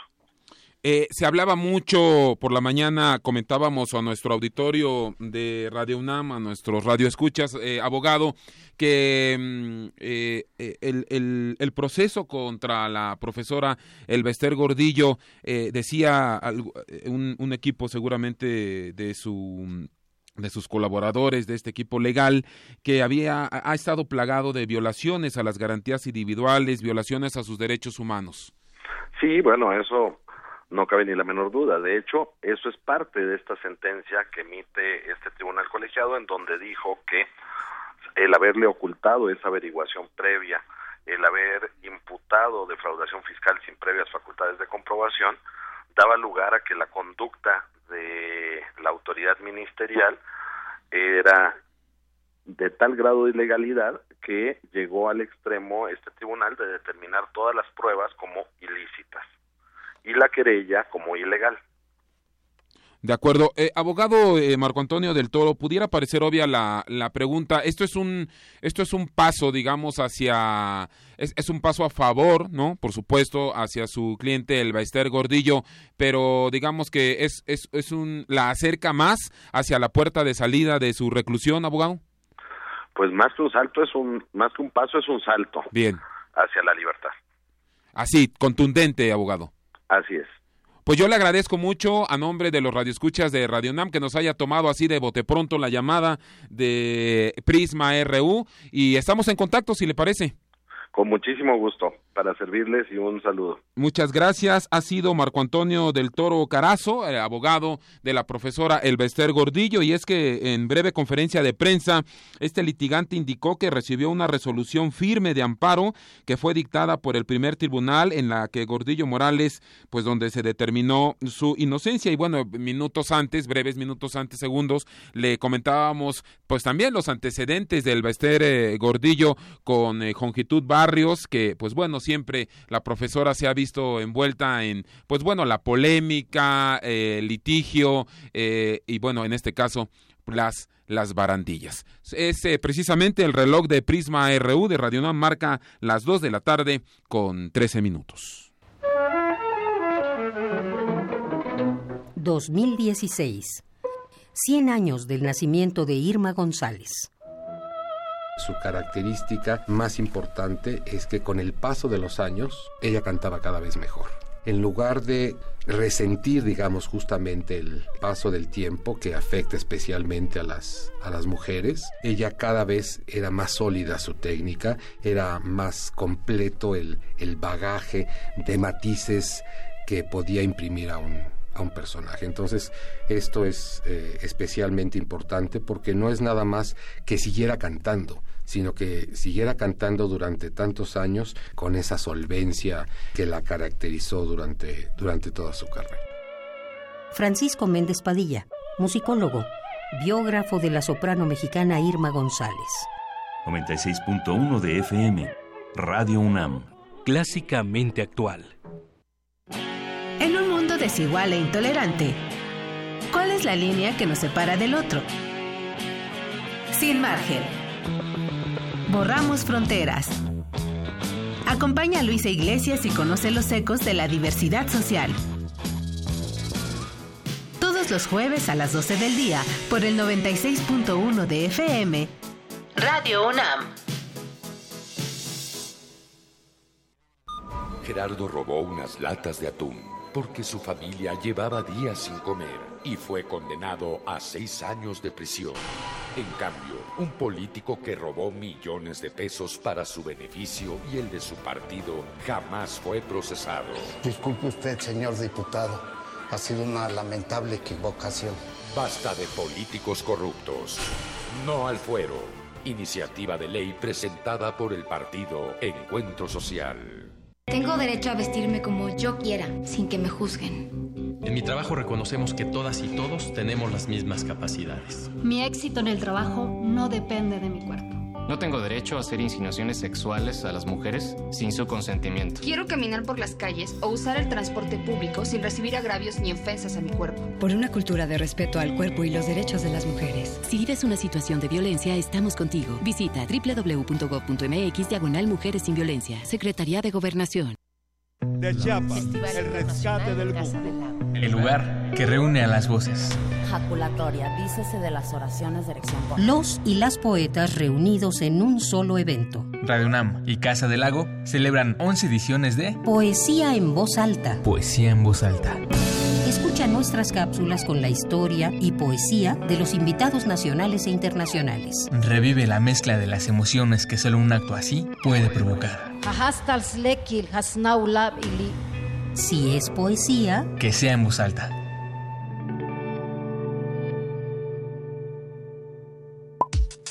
Para nosotros, tu opinión es muy importante. Síguenos en Facebook como Prisma RU.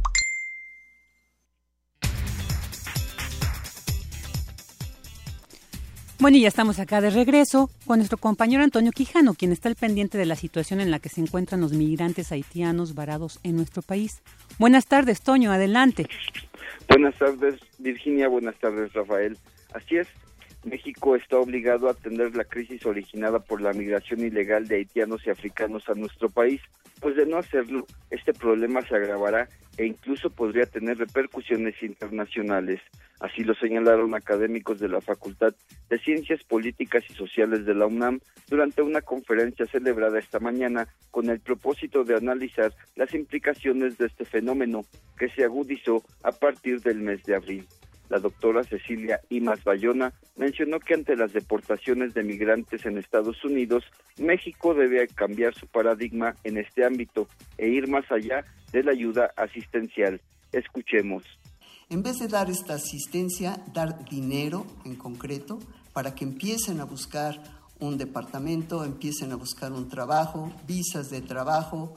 Este reclamo en todos los países de cómo van a dar trabajo si para México falta, finalmente se van acomodando.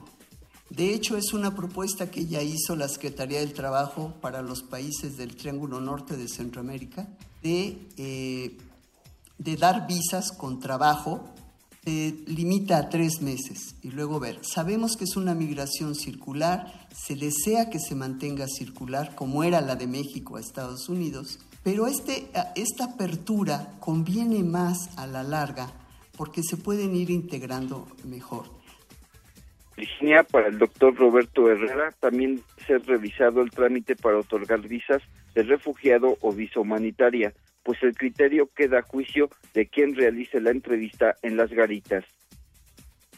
La calidad de refugiado no puede siempre aplicarse a todos los casos en donde necesariamente de urgencia y por razones humanitarias un migrante llega a tocar las puertas de la frontera de otro país. Parece sencillo, pero la amplitud del criterio en general que se aplica para la concepción de refugiado tiene que ser revisada. Y eso es uno de los problemas que nosotros tenemos que eh, tomar en consideración a la hora de enfrentar una crisis de esta naturaleza. En tanto, el maestro Jorge Alberto Tenorio señaló que México debe negociar con el gobierno estadounidense la solución de esta crisis, ya que se trata de un reto compartido. Hay que preguntarnos si México seguiría siendo solo este país de tránsito o podría convertirse para ellos, para, este, para los migrantes que, de los que ahora estamos hablando, en un país en donde se puedan quedar. ¿no? Depende también de cuáles sean sus características, pero muchos se han podido ya eh, integrar a, México. Y aunque no haya una situación ya de que el gobierno esté eh, o haya tenido un plan por la misma contingencia, créanme que hay muchas organizaciones civiles que ya están trabajando, incluso eh, tenemos experiencia con, con algunos, gente que, tratamos incluso desde la academia de ayudar con, con, los migrantes que están en México, de darles viabilidad, ¿no? Para, no solo para moverse, sino para poder, digamos, tener ciertas certidumbres y certezas aquí en nuestro país. Virginia, Rafael, cabe recordar que luego del terremoto del 2010, Haití expulsó a miles de migrantes, algunos de los cuales fueron acogidos como trabajadores temporales en países como Brasil, con motivo de la Copa Mundial de Fútbol y las Olimpiadas de Río. Sin embargo, ante la crisis política y económica del país sudamericano, los haitianos se vieron forzados a emigrar rumbo a Estados Unidos, con México como país de tránsito. Se calcula en 6.000 los caribeños varados en la frontera norte de México. Los expertos advirtieron que esta crisis no debe opacar el problema de los migrantes mexicanos, un tema pendiente en la agenda nacional. Virginia Rafael, hasta aquí mi reporte. Buenas tardes. Buenas tardes, Toño. Muchas gracias. Y bueno, eh, gracias, Toño. Ahora nos vamos al ámbito universitario. En el marco del Festival En Contacto Contigo se realizaron diversas actividades culturales. Nuestra compañera Dulce García nos tiene la información. Literatura, teatro, danza, música, cine y otras actividades culturales se dieron cita este fin de semana en el marco del quinto festival En Contacto Contigo. El encuentro creado por la Coordinación de Difusión Cultural de la UNAM es un espacio que permite a los jóvenes hacer conciencia sobre el papel que tiene la cultura en sus vidas. Julio César Toledo, escritor, realizó lectura de poesía en voz alta. El mundo, con su hechura, muestra es de que nadie, y digo nadie pensando en cada uno, ha probado el antídoto correcto. Se pensó, de esto ya hace siglos, que un limón amarguísimo en los dientes, una taza de té, patas de araña, tres copitas de aguardiente mezcladas con llovizna de una tarde en la ciudad, donde nadie camina sonriendo. Gobernantes y excéntricos creyeron que el oro de sus arcas podría servirles para ello. Además del Centro Cultural Universitario, En Contacto Contigo tuvo otras sedes, tales como el antiguo Colegio de San Ildefonso, la Casa del Lago Juan José Arriola, el Museo Universitario del Chopo y el Centro Cultural Universitario Tlatelolco. Irina González, directora de teatro, busca conjuntar la creación con la investigación en torno al tema de la violencia velada. Creemos que es urgente hacer algo por, crear eh, escenarios donde podamos generar juego, generar eh, diversión, generar reflexión eh, e incluso vínculos, ¿no?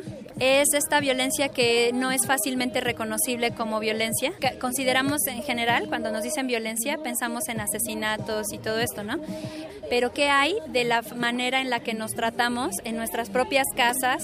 También Radio UNAM estuvo presente en el encuentro, con la participación de Tessa Uribe, Mario Conde, Omar Tercero y Rafael Arce.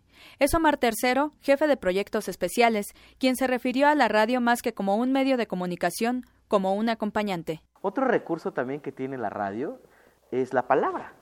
¿no? ahorita nos estamos comunicando por medio de la palabra, pero este, precisamente por la palabra también ayuda mucho. ¿Qué tal si yo empezara con un sonido y dijera, huele a pólvora? Estás en el radio.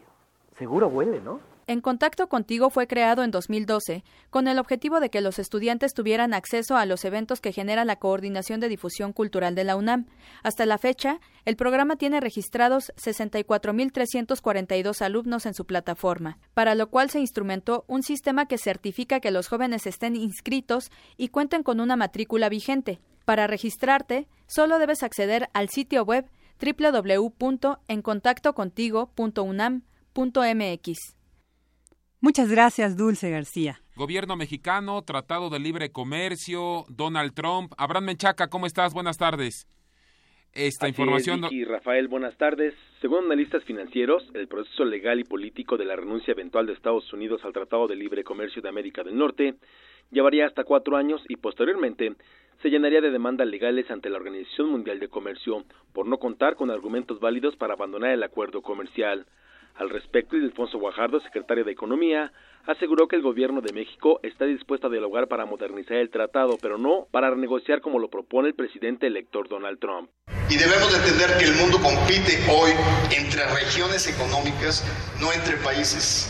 Y la economía de América del Norte, de Canadá, México y Estados Unidos es una, es una economía regional que se complementa para hacernos más competitivos frente a otras regiones del mundo.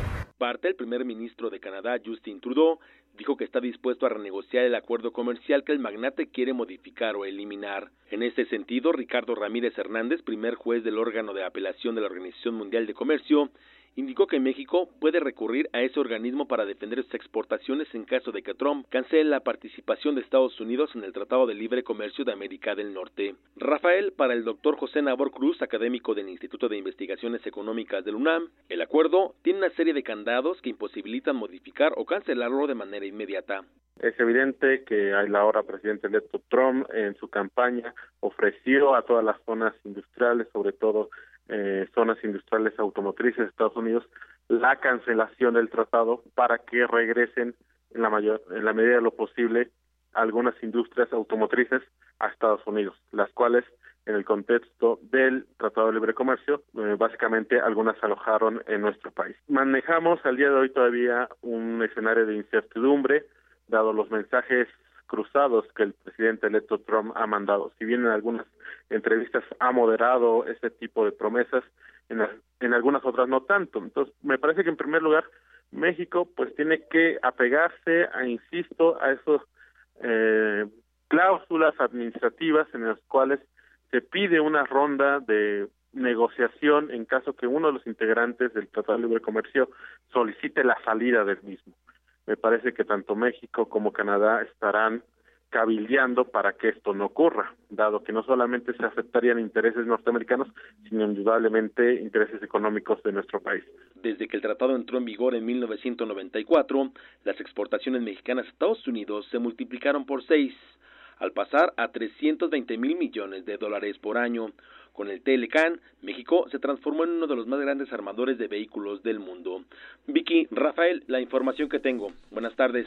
Buenas tardes. Muchas gracias a mi compañero Abraham Menchaca. Eh, en más información que tiene que ver con el Tratado de Libre Comercio, el gobierno federal y el presidente electo de Estados Unidos, Donald Trump, pues bueno, he de comentarle que según voces expertas, como precisamente la de el, primer, el primer juez mexicano del órgano de apelación de la Organización Mundial del Comercio, Ricardo Ramírez Hernández, pues comentan que de darse, eh, de ser una realidad, ya esta pesadilla, como lo comenta en una entrevista en el Universal para mi compañero Felipe Gascón, si se da esta pesadilla de México de, de hacerse realidad y el Tratado Libre Comercio de América del Norte desapareciera, pues bueno, el gobierno mexicano tendría, según eh, eh, nos detalla este experto, un salvavidas, que sería la Organización Mundial del Comercio, para defender precisamente sus exportaciones.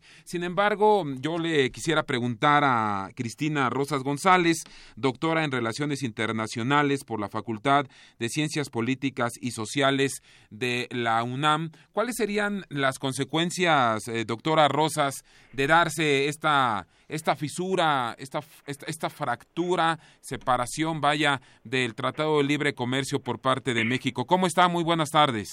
Buenas tardes, Rafael. ¿Cuáles, ¿Cuáles serían entonces estas consecuencias? ¿Qué ve, qué ve usted ahí?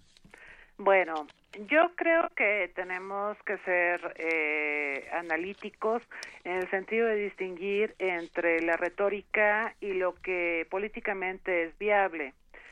En ese sentido, me parece que se ha exagerado un poco eh, la retórica de Trump en el sentido de que Estados Unidos salga del Tratado de Libre Comercio de América del Norte.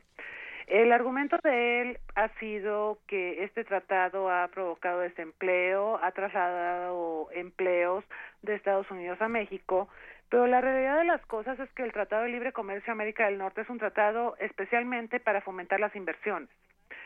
Eh, este fue, digamos, el motivo por el que se negoció dicho tratado, puesto que el comercio, el comercio entre México, Estados Unidos, entre Estados Unidos y Canadá y entre Canadá y Estados Unidos tiene una dinámica, tiene una inercia propia y en ese sentido es importante contemplar el hecho de que el tratado es eh, hasta cierto punto irrevocable en el sentido de las dinámicas económicas, de las inercias que se han generado en la región. México en este momento pues es el tercer socio comercial de Estados Unidos. Eh, Canadá pues ha sido desplazado en nuestra relación comercial en gran parte por China China, sin tener tratados de libre comercio, es el gran socio en América del Norte. Y yo creo que ese es un tema que además merece un análisis por separado. Pero hablando del Tratado de Libre Comercio de América del Norte, a mí me parece que el tratado tal y como fue negociado, fue pactado a 15 años para fomentar inversiones, para erradicar las barreras al comercio que existían entre los tres países a lo largo de tres lustros y el tratado ha cumplido cabalmente con estos objetivos. Dicho lo cual, lo que procede en este momento es debatir hacia dónde nos dirigimos. La teoría económica marca que una vez que un tratado de libre comercio ha fructificado, entonces lo que procede es explorar la posibilidad de una unión aduanera. En una unión aduanera lo que tendríamos eh, sería una negociación entre México, Estados Unidos y Canadá para crear un arancel externo común que norme nuestras relaciones con el resto del mundo. Entonces, a mi manera de ver, me parece que eh, se ha exagerado un poco el discurso de Trump.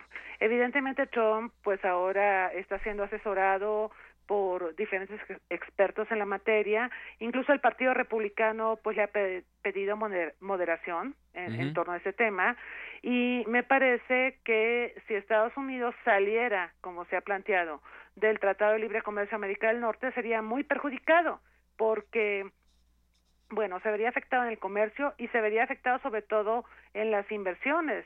Dejaría de ser un socio privilegiado. Un tratado de libre comercio, el fundamento de, de una negociación de este tipo es privilegiar a los que son miembros vis a vis el resto del mundo. Entonces, Estados Unidos se vería severamente perjudicado en momentos en que además es importante hacer notar Europa está en una tremenda crisis en su proceso de integración hacia pues está apuntando a una mayor integración liderada por China y entonces Estados Unidos prácticamente se encontraría en una situación de aislamiento respecto a otras regiones del mundo.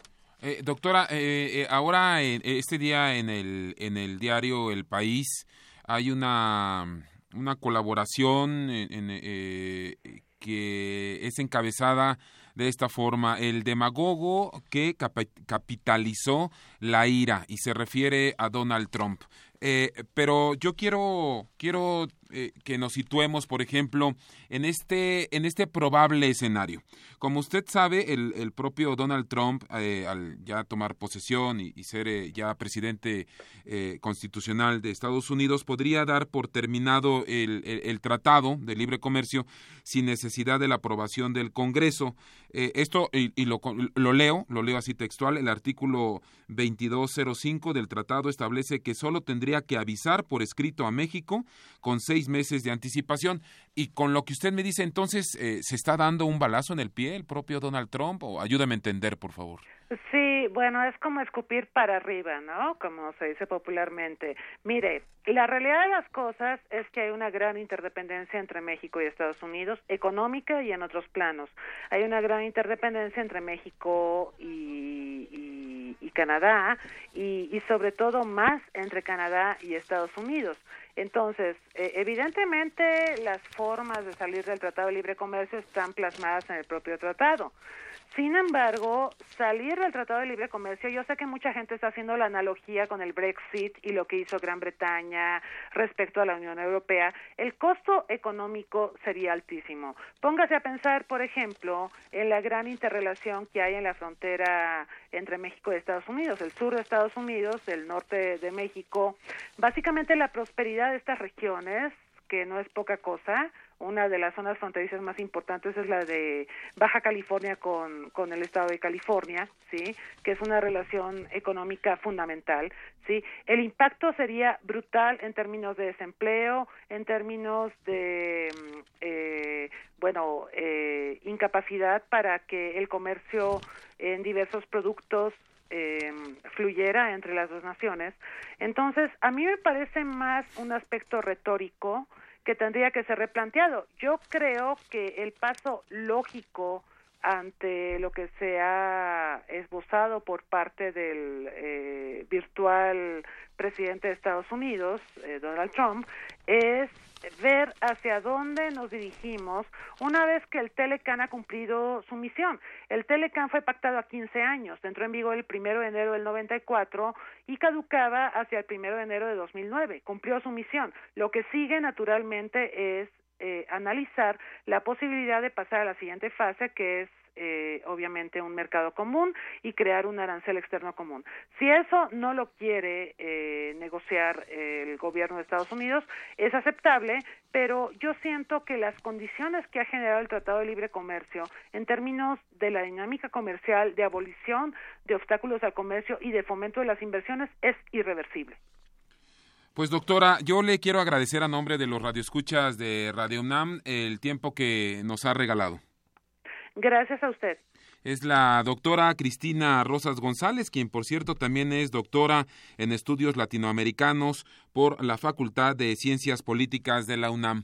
La elección de Donald Trump eh, provocó un cisma, un desequilibrio no solamente político, sino también eh, en, materia económico-financiera. Le quiero comentar que, que, bueno, esta semana, esta semana que, que inicia, se está a la espera, los reflectores informativos están a la espera mm, de, bueno, también la atención de los mercados internacionales de la reunión precisamente este jueves 17 entre el primer ministro de Japón Shinzo Abe con el presidente electo de Estados Unidos Donald Trump para confirmar su compromiso de cooperación con la región de Asia Pacífico. Y es que Gabriela Gabriela Sotomayor, nuestra corresponsal en eh, Ginebra, allá en Europa, corresponsal de Radio UNAM, no me dejarás mentir, ¿cómo sientes tú por allá el ambiente con la elección de Donald Trump? Como que hay un poco de nerviosismo también con los líderes europeos. Gabriela, ¿cómo estás? Muy buenas noches ya para ti.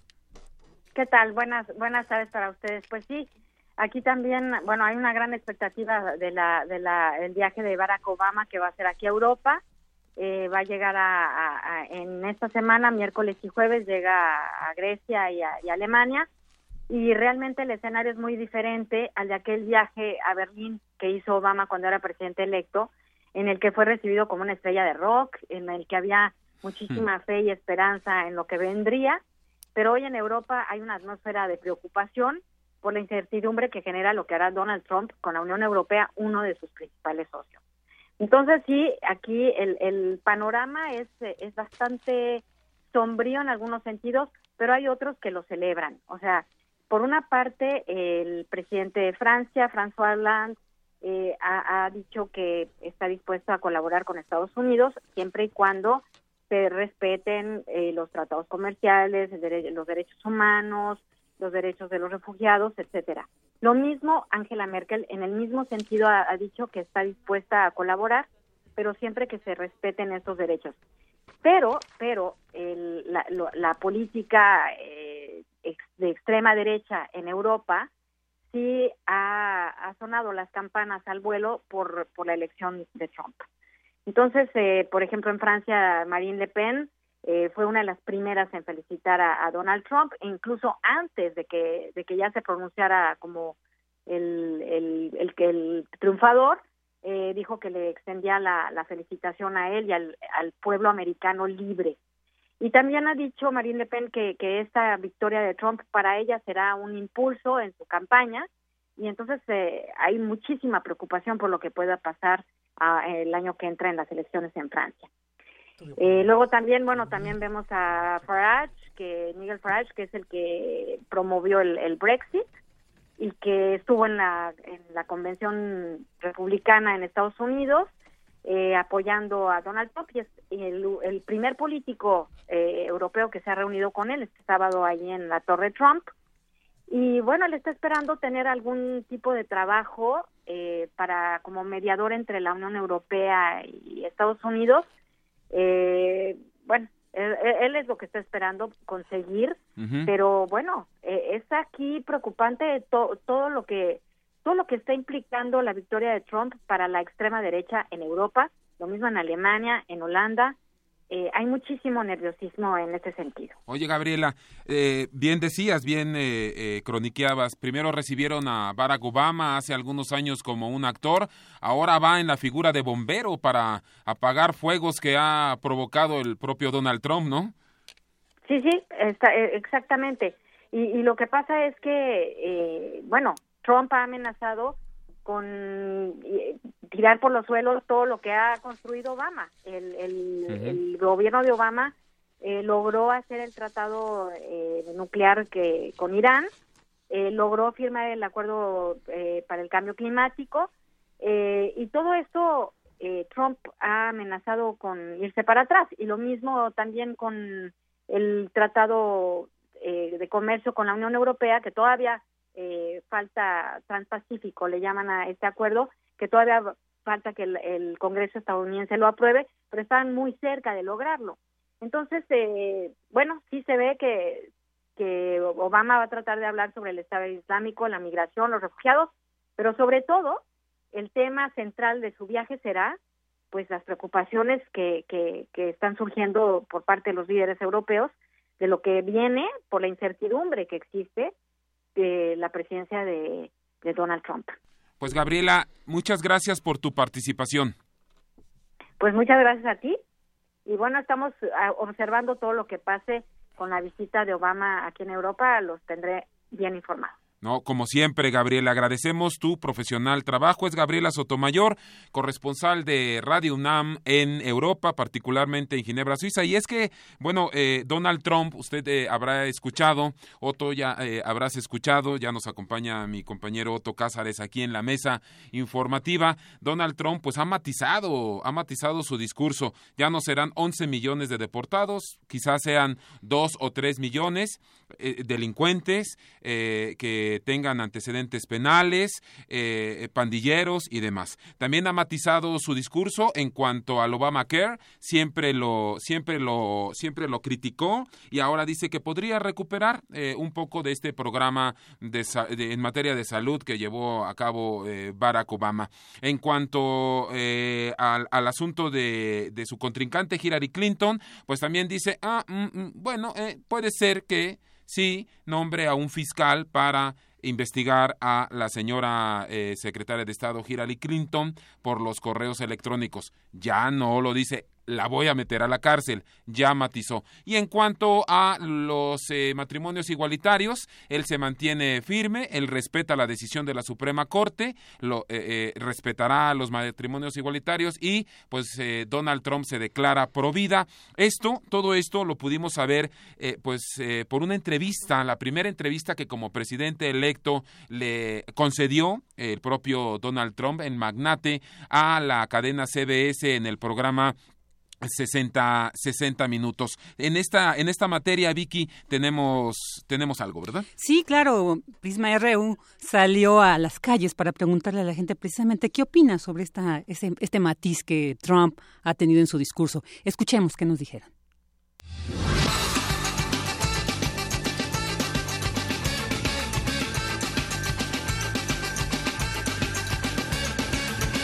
Creo que fue una buena pues decirlo, estrategia de él. Primero creo que el punto que buscaba Donald Trump era deportar a todos los inmigrantes, era como decir vamos a deportar a 11 millones de mexicanos que, están en Estados Unidos y ahorita pues su, discurso se suaviza un poco más al decir que solo va a deportar a los que tengan antecedentes penales. Entonces visto ante eh, organismos internacionales va a ser una buena medida porque van a decir, bueno, estoy deportando únicamente a los que tengan problemas o que hayan cometido delitos dentro de mi país y creo que ahí va a tener buena aceptación ya sea de los que están en contra y los que están a favor. Habría que analizar nada más qué tipo de delitos está o qué, qué tipo de personas con antecedentes va a deportar hacia, hacia, hacia México. Bueno, yo creo que son temas bien difíciles de opinar, ¿no? Hay que tener como más información detrás pero pues quizás yo estaría a favor, ¿eh? A favor.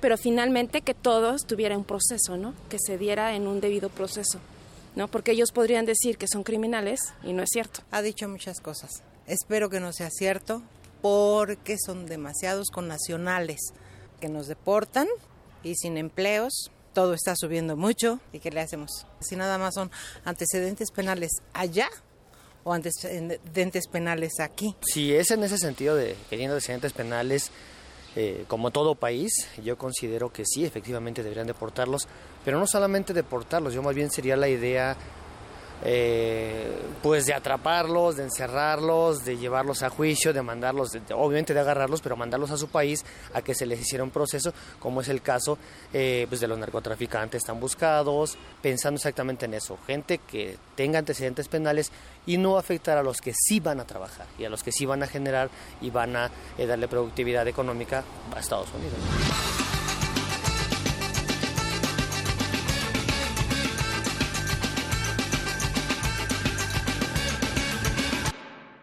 RU. Un programa con visión universitaria para el mundo.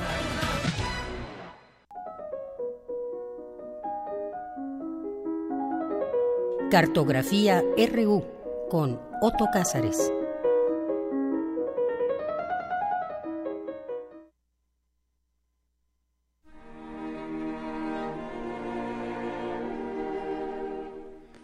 Bueno, ya está aquí con nosotros nuestro compañero Otto Cázares. Buenas tardes, Otto, ¿qué tal? Buenas tardes. En efecto, Trump ha temperado su discurso. Lo ha matizado, pero es la matización de un actor.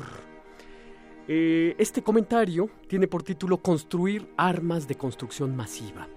Y antes de empezar me gustaría decirles que estoy muy contento de compartir estos micrófonos con ustedes, una vez más. Gracias. Y de saludar al entrañable público de Radio UNAM. Fíjense en esto. Mierdra es la palabra que el rey Ubu repite constantemente en la obra del patafísico Alfred Jarry. Ubu Rey es un personaje de ficción que busca reinar sobre los muertos. La consigna de su reinado es la aniquilación. Ubu muerde, Ubu escupe, Ubu encierra. En realidad Ubu pone en práctica los preceptos del príncipe de, Maquia de Maquiavelo. Es el mejor de los príncipes, puesto que el fundamento de su reinado es el miedo. Es una obediencia fundamentada en el miedo. Esa es la terrible puesta en práctica de Ubu. El poder como un ejercicio legítimo ante atemorizados. Pues bien, el miedo, como la más elemental de las fórmulas del poder, funciona porque el miedo es algo así como un foco infeccioso del que todos van contagiándose. El miedo es la verdadera peste. Trump parece poseer un arma política infalible, el miedo. Aunque él mismo no sea un político, utiliza esta arma política maquiavélica, el miedo. Se tiene miedo cuando se tienen vislumbres del final o cuando llevamos todos rostros lóbregos de funeral. No se tiene miedo cuando marchamos como una forma moral de la protesta. Ante la forma generalizada del nuevo ser atemorizado por la maldad y la susceptibilidad, conviene recordar una frase sabia de Michel de Montaigne que dice, no hay tanta maldad en el mundo como estupidez, y no hay tanto dolor como vanidad herida. La estupidez y la vanidad herida se tornaron los temas más espinosos de esta semana, ante esta broma de mal gusto que se volvió muy seria. El bufón se volvió rey. Ubu Trump se hizo con el poder de forma legítima, donde vemos que la legitimidad no siempre significa conveniencia. Del martes a esta parte han surgido un sinfín de opiniones. Unas como la del filósofo Slavoj Žižek, que comparó la situación estadounidense con la caída del Imperio Romano y acotaba solo al final del Imperio Romano aparecieron los Claudio, los Nerón, los Tiberio, los Calígula, y no sin razón traza la comparación de estos libertinos con Donald Trump. Mientras tanto, el Ku Klux Klan celebraba la victoria agitando la justificada paranoia racial. El escritor británico John Carlin habló de Trump como si se tratara de un Kim Jong II americano. En una palabra, el mundo padece o ha detectado un nuevo cáncer, Donald Trump. Volpi escribió en su columna de proceso que no hay paliativos, que Trump es una amenaza para el futuro, un peligro sin precedentes para México. Y creo que tiene mucha razón. A Trump le granjearon popularidad su inescrupulosidad, su lengua larga, su misoginia. Es un rey, como Ubu, y por lo tanto su presidencia será más bien un reinado. Y no es de ningún modo un homo politicus, es más bien un actor un actor sorprendido de su misma actuación. Yo siempre sostuve que su incorrección política como método lo llevaba a nuevos estados de percepción.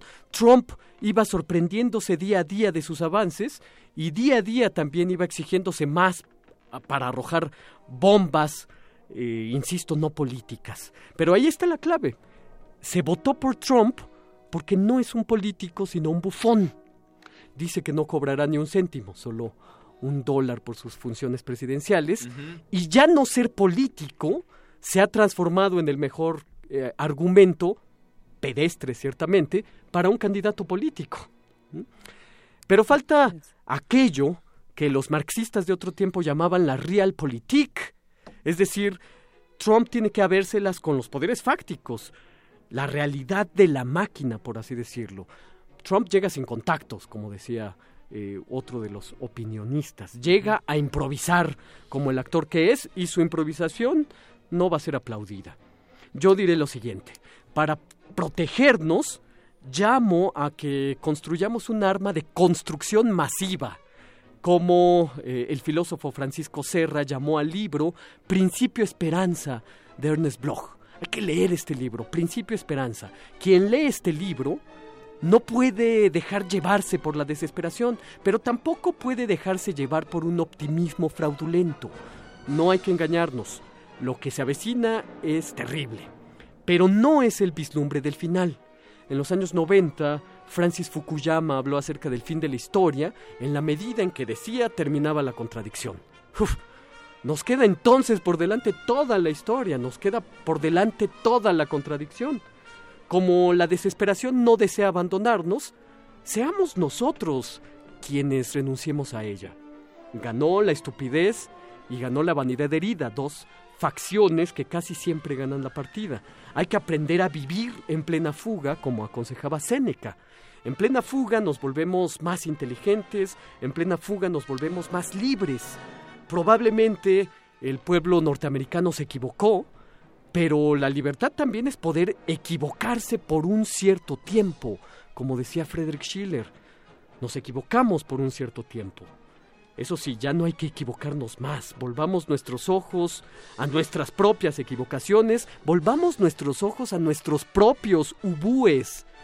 El muro de Trump ya estaba construido, aunque no estuviera hecho de eh, concreto. Y hay muros que nos separan entre nosotros. Es el miedo. Esa es la auténtica y la más eficaz arma política. Otto Cázares, muchas gracias. De nada y nos vemos el próximo lunes. Otto Cázares, profesor de la Facultad de Filosofía y Letras de nuestra máxima casa de estudios y columna vertebral de Radio UNAM. Arte y cultura.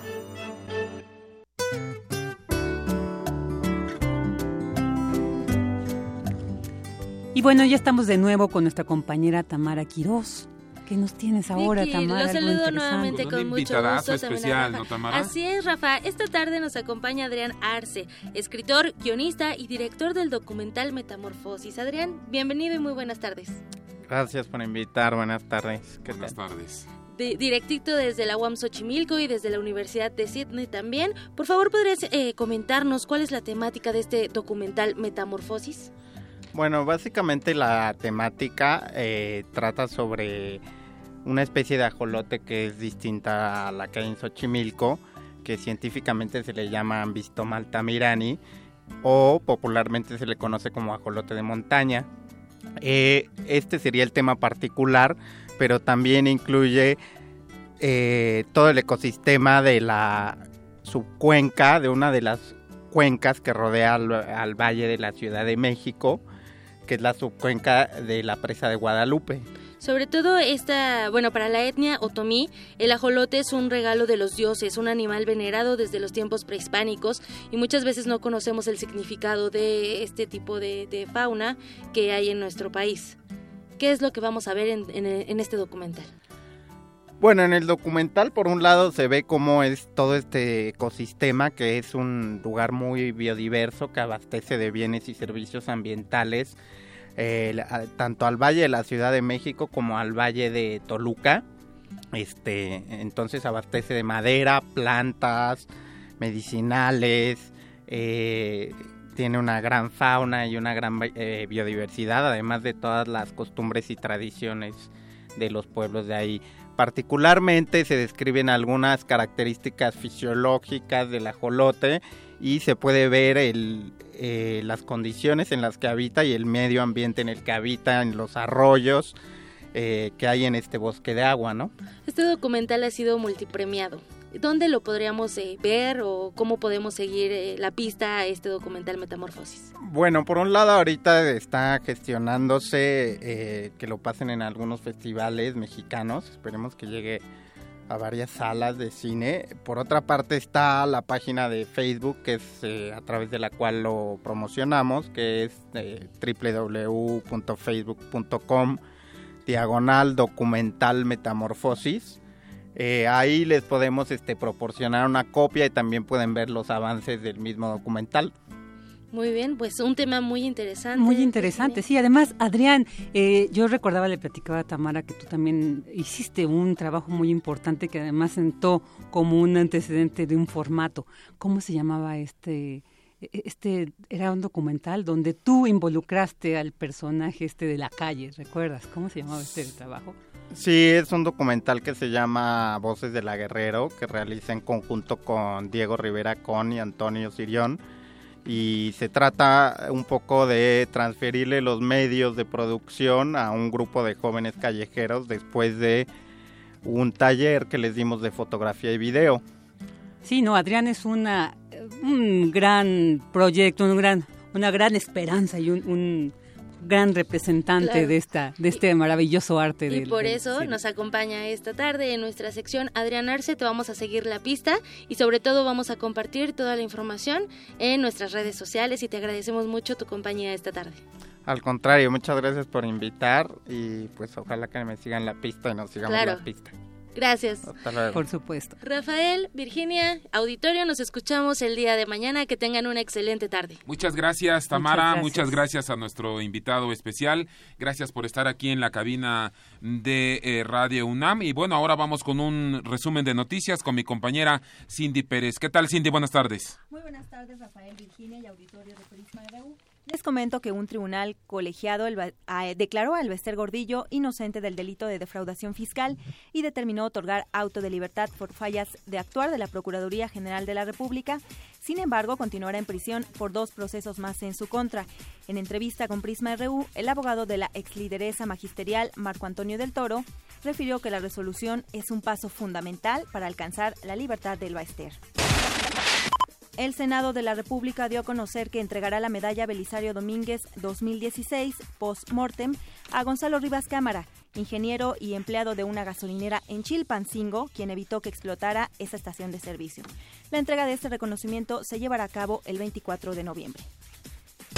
En otra información, el presidente de Estados Unidos, Barack Obama, dijo que el Partido Demócrata debe hacer una reflexión sobre su participación en las elecciones pasadas. Creo que es importante para mí eh, que yo no esté encabezando esa, esa conversación. Necesitamos nuevas voces, nuevas ideas y esa es una de las razones por los que los límites de los mandatos son útiles. Creo que los demócratas deben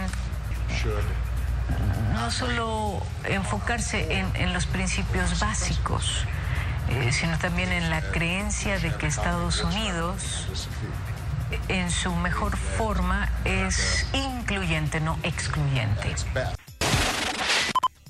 Es la información hasta el momento. Muchas gracias, Cindy. Muy buenas tardes. Cindy Pérez, nuestra compañera reportera. Adelante, Virginia. Sí, bueno, pues recordarles que el día de hoy a las 19 horas ¿no? La luna estará en su punto más brillante. Y bueno, para empezar a enmarcar este espectáculo fabuloso que nos da eh, la, Tierra y, y, el cosmos, nos vamos con este maravilloso poema de Jaime Sabines, La Luna, en voz de nuestra compañera Margarita Castillo. Gracias por acompañarnos, nos vemos, nos escuchamos el día de mañana. A nombre de mi compañera Deyanira Morán, muy buenas tardes. La Luna, Jaime Sabines.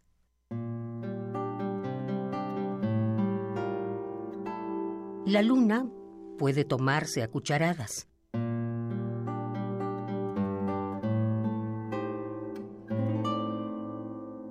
O como una cápsula cada dos horas. Es buena como hipnótico y sedante. Y también alivia a los que se han intoxicado de filosofía.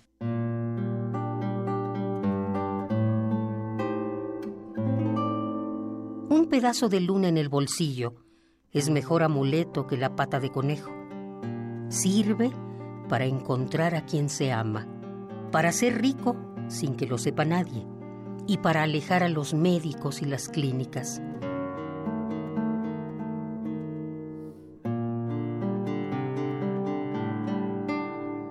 La luna se puede dar de postre a los niños cuando no se han dormido y unas gotas de luna en los ojos de los ancianos ayudan a bien morir.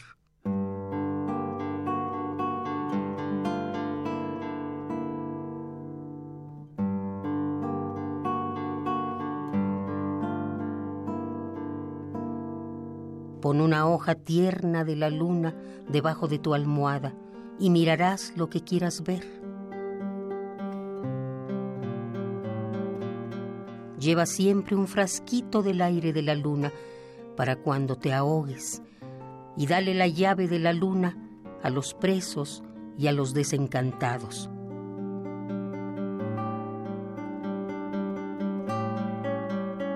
Para los condenados a muerte y para los condenados a vida, no hay mejor estimulante que la luna en dosis precisas y controladas.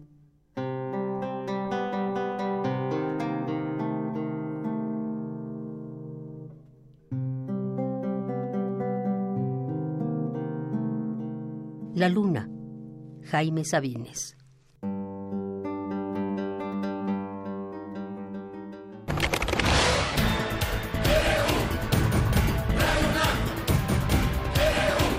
Prisma RU, los perfiles del acontecer universitario de México y el mundo en una frecuencia. De lunes a viernes, de una a 3 de la tarde.